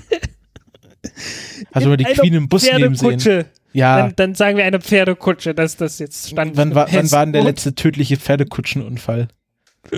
Oh, weiß ich nicht. Ich weiß bloß, dass äh, Pierre Curie, der ist durch ein, durch, der ist durch ein Pferd, durch eine Pferdekutsche. Äh, gestorben. Naja, aber ich glaube, da hätte es auch nicht mehr lange gedauert, bis er durch andere Sachen gestorben wäre. Nee. Oder nee, war nee, der nicht also- verstrahlt? Nee, nee, nee, nee. das war nur Marie das war, Curie. Das war Marie Curie. Nee, Pierre Curie, der ist äh, relativ jung gestorben. Halt durch Pferdekutsche. Ah, genau, die hat ja dann nochmal geheiratet. Die war ja dann so. Hm. Äh, ja, stimmt. Ja, auf jeden Fall. So, okay, jetzt sind wir von Raketen zu Pfe zur, zur Queen, zu Pferdekutschen, So, zu ja, Marie Curie, zur Radioaktivität und jetzt müssen wir irgendwie wieder zurück zum. Naja, auf jeden Fall ähm, fand ich auch den Zusammenbau ganz toll und ähm, dann kommt ja nochmal so diese, diese Geschichte mit, ja, das wird jetzt alles günstiger, weil wir bauen das jetzt liegen zusammen. Ähm, Genau. wo ich mich gefragt habe, das wird wahrscheinlich nicht der größte Faktor sein, oder? Wie, wie ist da Es die wird ein relativ, ich, ich denke, das wird ein relativ großer Faktor schon Ah, sein. okay. Ja, gut. Weil ist halt einfach weniger, weniger Aufwand, das ist alles in, in Reichweite und so und äh, brauchst nicht die ganz großen Gebäude und bla und ja, Mhm. Werden die dann abgebaut? Das ist ein bisschen schade, so sind da schon irgendwie. keine Ahnung, keine Ahnung, von mir nicht. Wir werden ja wahrscheinlich noch ein Weilchen äh, Ariane 5 und Vega-Raketen fliegen. Ja, ach, ja, sowieso bis 2023 oder so. Ja. Auf jeden Fall. Aber ich glaube, 2023 ist, an, ist derzeit angedacht, dass, der letzte, dass die letzte Ariane 5 fliegt. Ähm, ja, und ich fand es auch, ich fand es, die sind ja dann mal in diese Ga- äh, Abgastrichter reingelaufen. Hm. Und ähm, man sieht ja erst, wie groß das ist, wenn da halt so ein Typ daneben steht. Wie das halt immer so ist. Ja, das ist halt wirklich, also diese Abgastrichter, wo dann halt die ganzen Abgase rauskommen, das ist halt eine riesige Halle im Grunde. Ja. Und äh, wenn du Muss. überlegst, ähm, auch, auch diese, auch was er gesagt hat, was einem nicht so klar macht, aber dieses ganze Unterbau, das muss ja ständig einen Raketenstart aushalten können. Ja, vor allen Dingen, äh, da ist dann Wasser drin. In dem Wasser ist dann äh, Salzsäure gelöst und so ein Spaß. Halt alles, was da aus dem Feststoffbus dann hinten rauskommt. Und das korrodiert dann teilweise weg und dann müssen die das halt äh, irgendwie, irgendwie wieder. ja, muss ja äh, im Grunde Schuss bringen. ständig, ständig renoviert werden. Genau. Ja. Ich weiß nicht, äh, sicherlich nach, nicht nach absolut jeden Start, aber doch relativ häufig im Vergleich zu äh, anderen Konstruktionen. Ja. Und ähm, ich glaube, weiter bin ich auch noch nicht. Es wird wahrscheinlich nur noch der Start gezeigt, oder was heißt nur noch, aber ähm, Ja. Nee, ist ein sehr, ist ein sehr toller Film. Also ich fand ihn, fand ihn sehr unterhaltsam oder ich finde ihn immer noch sehr unterhaltsam. Ähm, hat schöne Bilder, hat auch äh, schöne Grafiken. Ich weiß nicht, macht das die, die kauft der Lutz aber ein, das macht er nicht selber, oder? Der hat einen Grafiker. Okay, ja. Ähm, und äh, Musikausfall fand ich, fand ich auch noch ganz gut, wo er dann bei dieser, gerade bei dieser Schwerlasttransportszene dann irgendwie so ein bisschen Flug der Ritter Valkyren einspielt. Mhm, Ähm, kann sein, ja. Da hat er Also wahrscheinlich ich, auch ich Spaß fand gehabt. die, also ich habe ich hab jetzt keine Details mehr, was die Musikauswahl angeht im Kopf, aber äh, die war schon ganz gut. Ja. Die war wirklich gut, ja. Und der Sprecher, das war halt so ein, so, so ein klassischer Deko. das ist der N, das ist der N24-Sprecher. Ich Ja. kenn, ich habe keine Ahnung, wer das ist, aber das ist der Typ. Genau. Also so ein guter Sprecher, also eine schöne, schöne Stimme, schön, schönes Werf. Ja, ja. Äh, also ich, ich kannte den, den Film habe ich zum ersten Mal gesehen, da war die, die Sprecherstimme noch nicht drin.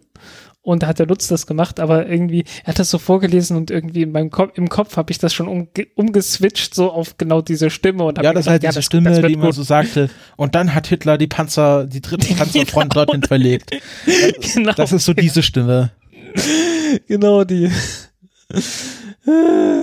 ja, Ja, also ähm, ist eine schöne Dokumentation und hat sich ja auch für uns, äh, wird sich ja für uns noch in, von den Kontakten her, die du da geknüpft hast, äh, fruchtbar erweisen auf die eine oder andere Weise.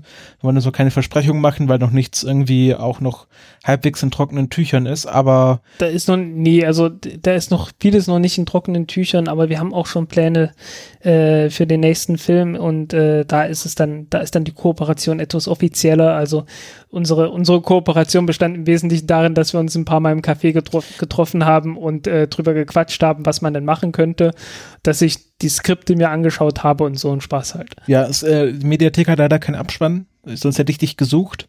Ja, irgendwie die, die Abspende fehlten. Ich hab, Mhm. das, das fand ich, das habe ich auch schon bemängelt. Ich glaube, ich glaub, die haben auch Äh, so, so gar nicht so richtige Abspänne, sondern immer so an der Seite, Nee, die, die werden, äh, ja, ja, diese, diese Abspende werden irgendwie live generiert. Aha. Äh, okay. Dann vom Programm. Das ist das gleiche Programm, das dann auch irgendwie die Werbung reinschaltet und das unten diese, äh, diese Laufbänder von, von N24 generiert und sowas. Hm, okay. Ähm, wie ist das jetzt? Weißt du das? Also, es wird jetzt noch 30 Tage in der Mediathek sein. Ja, ich habe keine Ahnung, was danach kommt. Äh, ja, es wäre ein bisschen schade, wenn das jetzt einfach so, Das Aus wäre ein bisschen schade, dem ja. äh, weil, weil der Lutz wird ja wahrscheinlich keine Rechte mehr dran haben. Der hat ja wahrscheinlich alle an N24 abgetreten, oder? Ich schätze mal. Ich weiß es nicht. Ich habe keine Ahnung, frag mich nicht.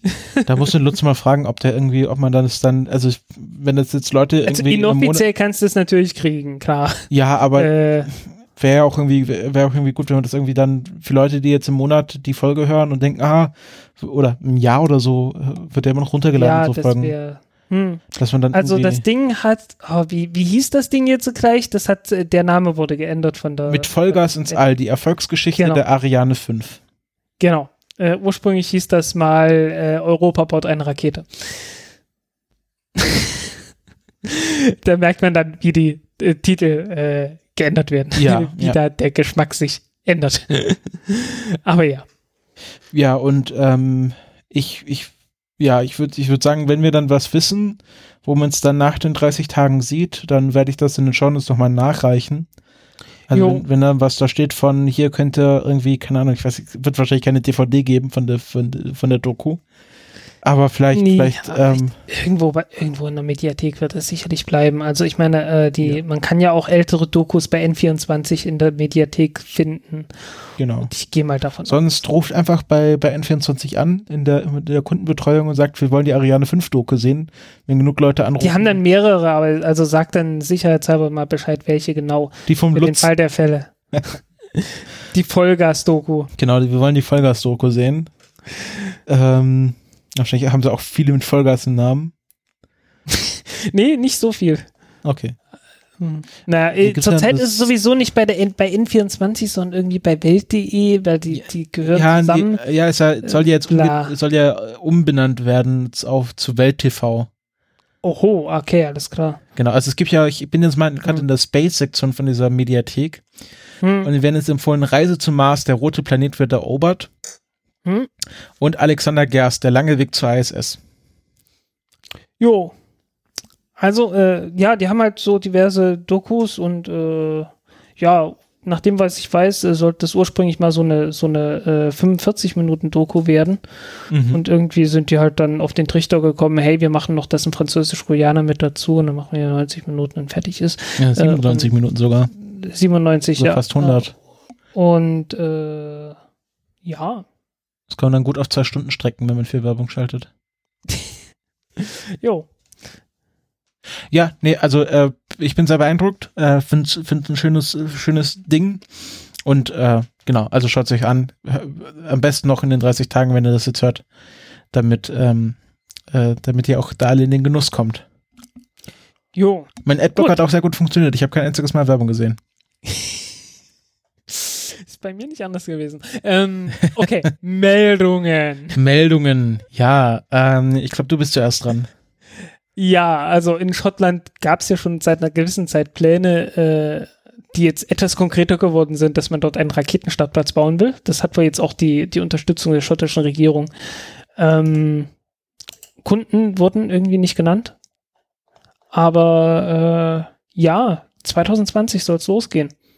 Also fertig sein. In Amoine oder so. Amoin, ich habe keine Ahnung, wie das ausgesprochen wird, ist ganz bestimmt gälisch und ich äh, habe das jetzt total verhauen und, und werde jetzt total verhauen, sobald ich nach Schottland komme und äh, ja. Ja, also wäre das dann der erste Weltraumbahnhof äh, auf dem europäischen Kontinent, sagen wir es so. Wenn wir mal von Peenemünde absehen, aber die sind ja nicht in den Weltraum gekommen, Ja, gut. von daher ja. Ich denke, ah nee, warte, warte, warte, Kiruna. In Kiruna? Schweden, Kiruna. Stimmt, ja. Ja, du hast recht. Also, ähm, und Plesetsk. Plesetsk ist, glaube ich, oh, wo ist Plesetsk? Ähm, ja, theoretisch müsste ja auch, auch noch, nee, äh, Plesetsk, Plesetsk Kosmodrom in, in Mimim, äh, Archentgelsk Oblast, also definitiv noch in Europa, ja. Also Plesetsk ist auch in Europa, also von daher, ja, okay. Aber auf jeden Fall der erste Ja. Weltraumbahnhof in Schottland. genau. Genau. Sie haben hier auch das sehr schön illustriert, das Scotsman, diese Zeitung mit einer Delta 2. Zwei oder drei. Ja, also sehr retro. Ähm, ich, also man erkennt das, also diese Farbe, diese, also diese da verwendet haben, dieses Mintgrün, ja, ist ja, ist ja sehr, sehr retro. Also da ist es ja generell so eine Retro-Farbe. ja, das ist so eine Farbe, mit der die Briten auch äh, ihre Tapete streichen würden. Ja, vielleicht, vielleicht haben sie deswegen das Bild gewählt. Und dann äh, Bildunterschrift: Rocket launches would be a familiar sight on the Sutherland coast. Ähm, wahrscheinlich nicht Nein. solche Raketen, also da werden wahrscheinlich keine Del äh, Delta-Format großen Raketen gestartet, oder? Nee, denke ich nicht. Aber äh, wurden noch keine Firmen genannt, hast du ja erwähnt.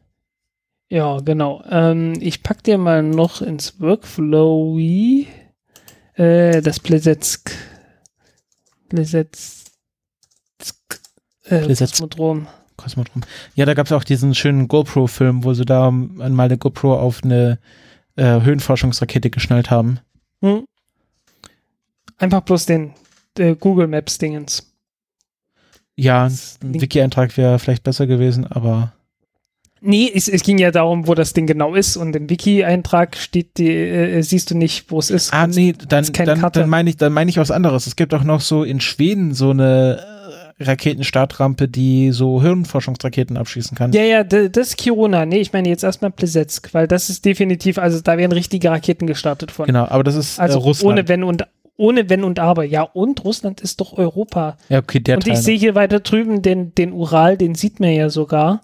Also das Uralgebirge. Und äh, ist definitiv noch westlich vom Ural, also ist denn, wirklich ist Europa. denn ähm, ähm, Baikonur? Nee, das ist schon hinter Bei, Ural. Baikonur ist Kasachstan. Ist Kasachstan. ja, aber Kasachstan ist, hat auch Kasachstan. Kasachstan sorry. hat auch noch eine Spitze äh, westlich des Urals. Wenn du mal so die Linie zeichnest. Äh, nee. Doch. Weil die Fortsetzung vom Ural ist eigentlich der Uralfluss. Und ach scheiße, nee, jetzt. Äh, ja, weiß ich nicht. Ist jedenfalls nicht da. Ja, ja, es wird wahrscheinlich da weiter. Jedenfalls anderswo. anderswo. Ja, okay. Bei Baikonur Kosmodrom kann man einfach eingeben und dann, wenn es irgendwann die, die Karte geladen Kasachstan ist. hatte eine Grenze zu China, das war mir auch nicht so klar. Dieser, ja. dieser ganze Bereich, der ist einfach so, so verschwommen für mich. Ja, also ähm, ja, Kasachstan war eine ganze Zeit lang äh, das Ding, was was China halt ist. Ne? Also ähm, äh, hatte ich ja schon, hatten wir ja drüber mal äh, gesprochen, dass ähm, das russische Wort für China äh, Kitaisk, Kitaiski ist. Ja. Und das kommt von den Kitan und die Kitan war eigentlich so ein Steppenvolk, das aber so halb sinisiert wurde und dann irgendwann von der Ecke, die noch, die noch östlich von der Mongolei war, äh, vertrieben wurde von den Jurchen und äh, sich dann äh, Kasachstan so, Kasachstan, Kirgistan, Usbekistan, Tadschikistan so in der Ecke äh, niedergelassen hat. Und äh, die hatten aber so, so chinesische Kultur und so und äh, waren dann halt äh, für die Russen die Chinesen. Mhm. Und im Lateinischen äh, hat man die auch noch äh, Katai genannt, die Chinesen, eine Zeit lang zumindest. Und ja, also kam daher, kam genau aus der Ecke. Und es gibt bis heute eine, Air eine Airline, die nennt sich Katai Airways oder so. Ja, egal. Wollen wir weitergehen? genau, das wollte ich damit andeuten. Du hast noch eine Meldung. Ich habe noch eine Meldung. Äh, Ach so, ja, es gab ein Interview mit Vector Space Systems. Äh, wer sich erinnert, Vector Space Systems wollen eine kleine Rakete bauen, die so 50 Kilogramm Satelliten starten kann und irgendwann noch eine schwere Variante, die dann auch mal 150 Kilogramm starten kann. Und äh, von denen gibt es ein Interview, das ich ganz nett fand. Und äh, ich habe das verlinkt. Das könnt ihr dann in den Show Notes sehen. Da haben die auch so ein bisschen drüber geredet, wie die, äh, wie die Entwicklung, die weitergehende Entwicklung aussehen soll. Unter anderem, dass die nächste Ra der nächste Raketentest dann äh, ein steuerbares Raketentriebwerk haben soll, weil die letzte Rakete hatte das noch nicht. Die hatte deswegen Flossen gehabt und ist irgendwie relativ schief geflogen. Äh, die nächste soll etwas gerader fliegen und die äh, und dann irgendwann soll die erste auch mit Kohlefasertanks kommen und mit einer zweiten Stufe. Irgendwann so 2018 wollen es dann den ersten Flug wagen, nach dem derzeitigen Plan. Äh, den ersten Flug so ins Weltraum, in Weltraum und mit zwei Stufen und so weiter. Sehr schön. Also es ist mehr so eine Leseempfehlung. Genau, le- na, Hörempfehlung. Ah, ja. Ist okay. Interview zum, zum Anhören. Ah, okay. Und du hast noch ein Interview. Genau. Oder äh, nicht Interview, aber Interview. Ich, ich bin durch einen Tweet darauf aufmerksam geworden, dass es eine, ein Unternehmen namens Ursa, Mai, Ursa Major Technologies gibt oder Ursa Major Technologies, benannt nach dem großen Bären, dem Sternbild. Und äh, ich bilde mir ein, dass ich von denen schon mal gehört hatte und das verdrängt hatte, aber ich bin mir nicht hundertprozentig sicher. Also von daher im Zweifelsfall habe ich davon in dem Moment zum ersten Mal gehört, äh, die ein kleines Triebwerk, ein kleines Kerosintriebwerk äh, bauen mit äh, äh, ja, Hauptstromverfahren. Also äh, haben wir ja schon 12 Mal drüber gesprochen. Man kann ein äh, Kerosintriebwerk dadurch antreiben, dass man äh, in den Gasgeneratoren äh, einen Überschuss an Sauerstoff verwendet anstatt von Kerosin und dann mit dem Abgas äh, nicht nur die Turbine antreibt, sondern das Abgas dann auch noch ähm, in das Haupttriebwerk selbst äh, mit reinleitet. Und äh, sowas haben die gebaut, allerdings äh, ziemlich klein mit relativ klein wenig Schub. Äh, die sagen 5000 Pfund, äh, sprich ähm, 22 Kilonewton. Das entspricht etwas mehr als zwei Tonnen. Äh, mit anderen Worten, wenn man einen Elefanten damit fliegen lassen will, braucht man mindestens zwei davon. Eher drei. Und, Äh, wir sind heute bei Elefanten gelandet, sorry. und äh, wollen sie auch eine Rakete draufbauen oder wollen sie die Triebwerke nur verkaufen? Die wollen die nur verkaufen und hoffen dann auf Abnehmer, die damit Raketen bauen wollen. Okay. Die wollen auch noch ein zweites Triebwerk äh, entwickeln, das dann den siebenfachen Schub hat. Okay. Ich sehe ähm, in ihrem Und die Titel, haben halt. das ist die jemand, der halt heißt Bill Murray. Äh, okay. ist mir nicht aufgefallen. Ja, und äh, ich finde auch ganz toll, wie sie äh, ihr Triebwerke benannt haben. Einmal Hadley, ähm, w- weiß ich jetzt nicht ganz genau wonach, aber das zweite Triebwerk heißt Ripley. Ähm, und da weiß man ja, wonach das benannt wurde. Äh, gibt, es gibt irgendwie eine Show, die so heißt. Was? Ripley. Nein, Ripley. nein, nein. Alien. Äh, ah. Sigourney Beaver. Ja, ja, ja, ja, ja. Okay, ja. Das war wieder mal Kulturfail. Okay, also USA Major Technologies. Dann habe ich jetzt wieder was von SpaceX, nämlich Schöne, schöne, also schöne Artwork. 60er Jahre Artwork. Finde ich toll. was? Wenn du in der, auf der, auf der Webseite runterscrollst äh, und das Team siehst, Ich weiß nicht, ob das 60er Jahre ist, aber es sind halt alle so gezeichnet. Das ist ganz nett. ja, finde ich cool. Ähm, Ja. ja. Ja. so, du weiter. Macht es sympathisch. Ähm, genau, SpaceX äh, will ähm, Public-Private Partnership für Deep Space Exploration. Ähm, ich habe jetzt zwei, ich, zwei Angli- Anglizismen genannt, äh, die ich ja nicht mehr nennen soll, aber ich weiß partout nicht, was Public-Private Partnership auf Deutsch heißen soll. Kooperation zwischen der Regierung und äh, privaten Unternehmen. Ja, das ist so, so, ein, so ein Sammelwort und Deep Space Exploration. Äh, äh, Tiefenraum- äh, Weltraum, Weltraum, ja, Weltraumerforschung halt. Ja, also Für ähm, alles, was nicht Erde ist. Erde Genau. Ähm, es gibt ja das, das COTS-Programm, ähm, also äh, Das Commercial, ist eine so beschissene Abkürzung für, Deu für Deutsche. Genau, das das, Kurzprogramm. äh, also Commercial Orbital Transportation Service, also ähm, die Was, Idee, ja, was übrigens auch bloß eine Anspielung ist.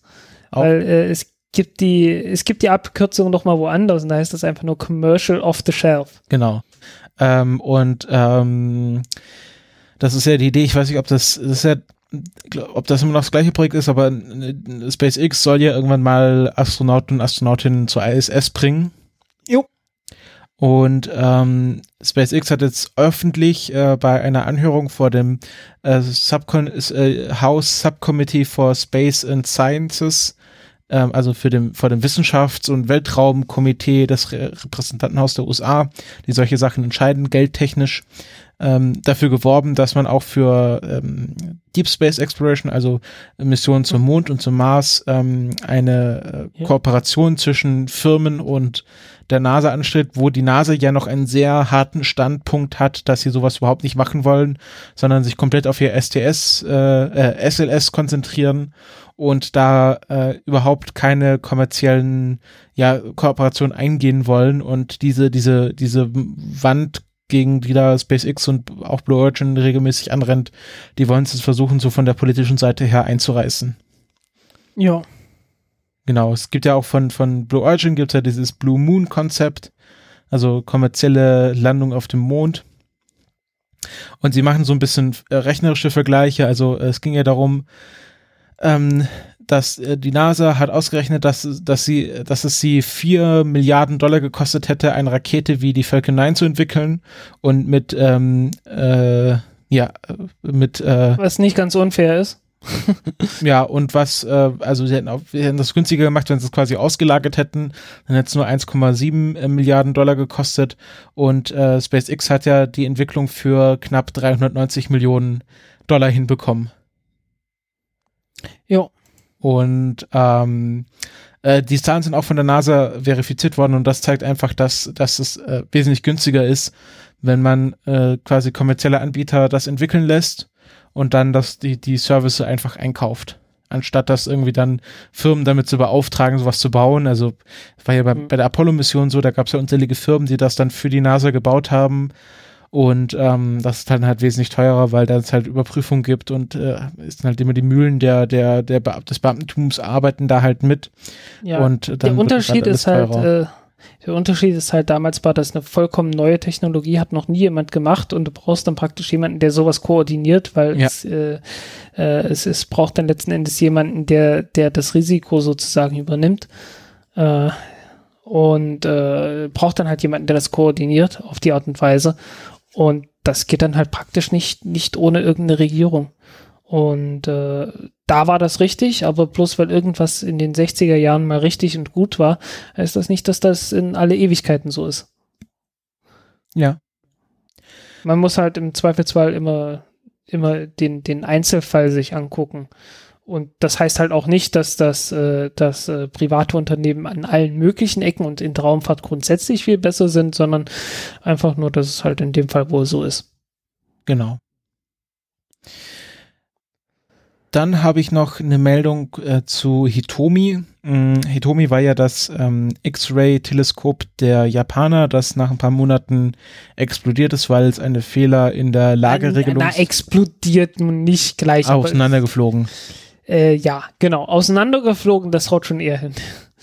äh, in zu schnelle Rotation versetzt wurde und sich dabei zerlegt hat. Genau. Formschön, äh, physikalisch korrekt zerlegt. Und ähm, man hat jetzt beschlossen oder ja, was heißt beschlossen? Ähm, ähm, also offiziell verkündet, dass man ähm, Pläne hat, äh, Hitomi zu ersetzen mit einem mit einer Art Light-Version. Ähm, das äh, soll dann Charm äh, genannt werden, also X A R M, aber es wird äh, Charm ausgesprochen.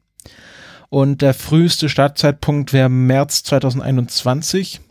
Und ähm, das wäre äh, so, dass die NASA dafür die Einzelteile Messinstrumente gebaut hat und die Japaner haben dann den Start und den Betrieb übernommen. Und die NASA wird jetzt einfach genau die gleichen Instrumente nochmal liefern. Ähm, aber die Japaner würden eine abgespecktere Version dann zusammenbauen. Ähm, wo nur die ähm, weiche Röntgenstrahlung ja, be beobachtet wird, das ist anscheinend günstiger. Also Soft X-Ray Imager und Soft X-Ray Spectrometer werden an Bord sein, aber kein Hard X-Ray Imager und Spectrometer. Ja, da brauchst du nicht mehr so große Optiken für. Genau, und es braucht kein, kein sechs, es braucht auch keinen 6 Meter Ausleger mehr. Also kein 6 Ja. Meter Boom. Ähm, und äh, genau, äh, die Mission, wie gesagt, frühestens 2021. Ähm, und man hat dann auch die Idee gehabt, also die NASA hat ja ein äh, Röntgenteleskop für harte X-Ray-Strahlung, das New Star Teleskop, was Mhm. 2012 gestartet wurde. Und ähm, da hatte man gesagt, man könnte ja Tandem-Missionen fliegen, dass man sagt, also wir beobachten gleichzeitig den gleichen Punkt und New Star macht dann die harte X-Ray-Strahlung Strahlung und äh, Charm dann die weiche. Dass man das ausgleichen kann. So, muss man, muss man schauen. Genau. Das war die Meldung. So, Ah, da habe ich noch was. Ähm, was noch was Kleines. Genau. Äh, eine Soyuz-Rakete ist gestartet, soweit äh, ungewöhnlich. Äh, aber sie hatte 73 äh, Satelliten an Bord, die sie in drei verschiedene Orbits ausgesetzt hat. Mm, einmal gab es halt diesen ähm, Canopus, ähm, wie heißt der? Can Canopus Canopus A, 5 aha. IK. Okay. Ähm, das ist ein Erdbeobachtungssatellit, der ja also m, Erdbeobachtung macht halt für für Getreideernten, also so was auch Sentinel macht äh, für für Erd, äh, Erdbeobachtungszwecke, ähm, hat auch einen Infrarot ähm, zur Erkennung von Waldbränden, was ja auch ein Problem in Russland ist, ist ja auch viel Wald, der brennt. Ja, Ähm, die haben vor allen Dingen das Problem, dass nicht so leicht löschen, nicht so leicht löschen können. Äh, einfach weil nicht so viele Leute. Das war ja das Ding, dass Put, als Putin gerade mal nicht Präsident war, hat er ja so Bilder, wo er am Helikopter dann über diese Waldbrände fliegt, gemacht. Erinnerst du dich daran? Wo er so sich als Mann ins, so als ins, so als jemand in- inszeniert hat, der so, ich flieg da hin und nehme das dann in die Hand und ich leite hier die Waldbrandlöscheinsätze persönlich. Kann sein, ja, ja. Solche Bilder gab es damals. Okay, und ähm, genau, es gab auf jeden Fall ähm, 48 CubeSats für eine Firma, die sich Planet nennt, die mal das schaffen wollen, dass sie tägliche die ähm, mit den Dorfsets, ne? genau, äh, Dove, Dove, äh, Tauben Dove- halt. genau, Dove. CubeSats, Punkt. ähm, die dann, wenn sie dann ihre Flotte vollständig haben, so rund 148 CubeSats haben sie zurzeit, ähm, tägliche Erdkarten liefern wollen, also so eine Art Daily Google, Google Maps, ähm, halt dann gegen viel Geld. Ähm, die haben 48 CubeSats an Bord gehabt, dann von Spire Global ähm, gab es acht äh, Lemuren CubeSats, also haben sehr putzige Namen. Ähm, und das sind, äh, ist ganz interessant, das sind Wetter-Nanosatelliten, die durch die Messung der GPS-Signale, die durch die Atmosphäre gehen, ähm, die Feucht Luftfeuchtigkeit und Temperatur der Atmosphäre messen können.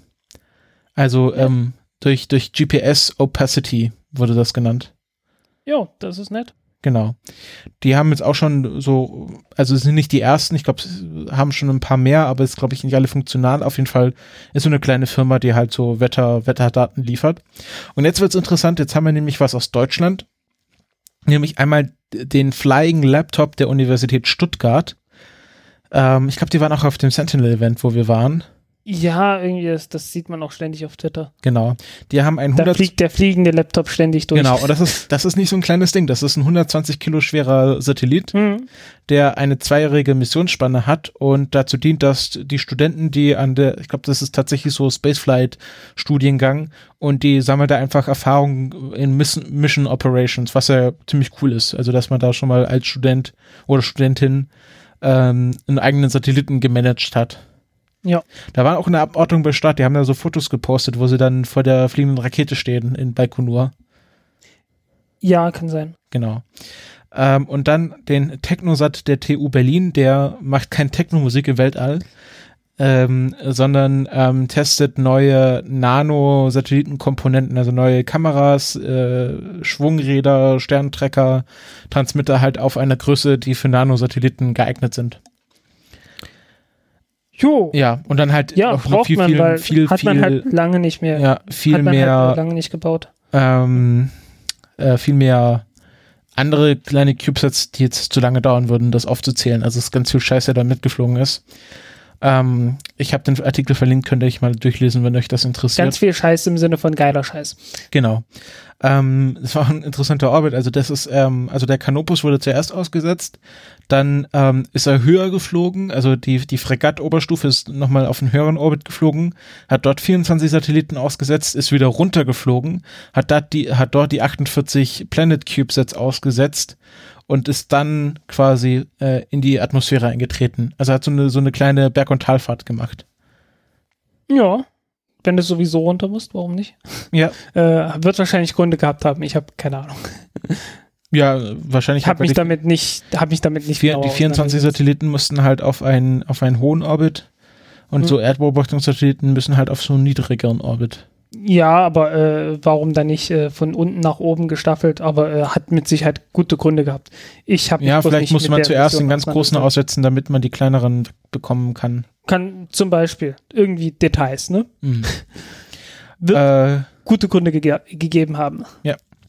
So, äh, und eine kurze Meldung noch von mir. Äh, es gibt ja diese, es gab, muss man fast schon sagen, aber es gibt sie noch, äh, es gibt noch die ähm, Firma X-Core, die den Lynx äh, herstellen wollte und davon schon seit längerer Zeit nichts mehr gesagt hat äh, und gesagt hat, stattdessen wir konzentrieren uns darauf, ein Wasserstofftriebwerk für die ULA zu entwickeln, mit dem dann diese ACES-Oberstufe fliegen soll. Und äh, auch das funktioniert nicht mehr, nachdem die ULA gesagt hat, nö, wir nehmen ein anderes Triebwerk. Und jetzt haben sie noch die restlichen, äh, die restlichen Mitarbeiter entlassen und äh, ja, mehr oder weniger war es das jetzt. Also ähm, kann sein, dass da noch ein paar Leute mitarbeiten, aber äh, im Prinzip, äh, ja, im Prinzip sind jetzt halt nur noch so diese Versprechungen, ja, wir machen noch was und wir liefern ganz bestimmt noch und äh, ja, ich glaube, das war's dann. Ja. Ähm, dann habe ich noch so ein bisschen. Ah, nee, warte, es, es waren alle, alle. Äh, am 30. Juni 2017 wurden alle entlassen. Ja. Äh, Und das war das schon der und Film. ne? einige, es kann sein, äh, einige, dass einige von den entlassenen Leuten als, äh, als freie Mitarbeiter sozusagen auf, auf Vertragsbasis nochmal irgendwie angeheuert werden und äh, halt dieses Intellectual Property, also halt hier das, das geistige Eigentum und so weiter verwalten und so, aber äh, vielleicht auch nochmal die, die Firma irgendwie ans Laufen bringen, aber im Prinzip ist die halt jetzt erstmal tot. Ja. Äh, sie ist im Moment tot, vielleicht äh, steht sie wieder als Zombie auf, aber naja, also im Moment ist da nichts mehr zu erwarten. Was war die andere Firma, die jetzt neulich pleite gegangen ist? Firefly? Das war Firefly. Ja, genau. Also der zweite Tod, den wir öffentlich beklagen, sozusagen. Ja, äh, also X-Core wurde den, äh, dieser Lynx von X-Core war halt äh, ein Raketenflugzeug letzten Endes, das vom Boden aus starten sollte. Und äh, ja, ursprünglich war das halt so der, der große Konkurrent von äh, hier Jeff Bezos, äh, Virgin Galactic. Und äh, sollte halt nicht von einem Flugzeug aus starten, sondern direkt vom Boden. Und äh, gab auch Pläne, da eine Oberstufe, also eine kleine Rakete mit einem kleinen Satelliten als Oberstufe mitzunehmen. Ähm, sah lange Zeit ganz gut aus, aber ja, ist halt nie wirklich was draus geworden. Mehr als, mehr als irgendwie so Demo- und Vorzeigedinger haben sie nie, haben sie nie gebaut. Sehr schade. Ja. Mh, Das waren doch die, die dieses äh, Aerodynamics-Modell an so einen Truck gebaut haben und damit rumgefahren sind. Das kann sein. Die hatten mal so, einen- so einen Truck mit so einem lustigen Aufbau, Sein, kann gut sein, ja, ja. wo sie dann in der Mojave-Wüste äh, Experimente gemacht haben. Ja, ja, kann gut sein. Ja, schade. Jo, Sehr schade. Ich habe jetzt noch so äh, als letztes Up äh, als letzte Meldung äh, was zum Gucken. Ist ja immer gut für so einen Podcast, wenn man was zum Gucken hat. Ähm, denn die, es gibt gerade ganz tolle Jupiter-Bilder. Also äh, Juno ist ja äh, die gerade die Mission, die um den Jupiter fliegt. Und ähm, alle 53 Tage, genau. Und um da ein bisschen mehr Salz in die Wunde zu streuen. ähm, Und Ja. äh, jetzt lass, mal lass mich mal kurz ausreden. Ja. Ähm, ich, ich verliere sonst immer wieder den Faden. Ähm, wie jetzt zum Beispiel. naja, also die, die Kamera, die dort an Bord ist von Juno, das, die hat echt nicht so wirklich einen wissenschaftlichen Nutzen. Die wurde so am Schluss noch drangeschraubt und gesagt, das ist ein gutes Ding, damit wir da irgendwie Öffentlichkeitsarbeit mitmachen können, weil wenn es keine Bilder gibt, dann interessiert sich halt niemand dafür. Ähm, und deswegen, ähm, äh, ja, also es sind diese Bilder halt äh, so frei verfügbar, also die Rohdaten. Und äh, dann gibt es halt Leute, die halt sich sehr viel Mühe machen, die Bilder zu bearbeiten. Ähm, es gibt da einen Namen, den man sich merken kann, das ist äh, Gerald Eichstädt. Ähm, ein Deutscher vom Namen her, denke ich, hat auch hier, ist auch als Lehrbeauftragter an der ähm, Frankfurter Universität für angewandte angewandte irgendwas. Ähm, ich glaube, angewandte Wissenschaften nehme ich mal an, äh, kann ich jetzt nicht lesen, eingeschrieben, ähm, ist auch bei der Planetary Society Mitglied oder also auch als Autor gelistet. Und der macht ähm, sehr schöne äh, Fotobearbeitung vom, gerade vom, von diesem großen Wirbelsturm, den man äh, auf dem Jupiter sieht, also diesen riesigen äh, Spot, der, Der so rote Fleck. gen- doppelt so groß wie die Erde ist.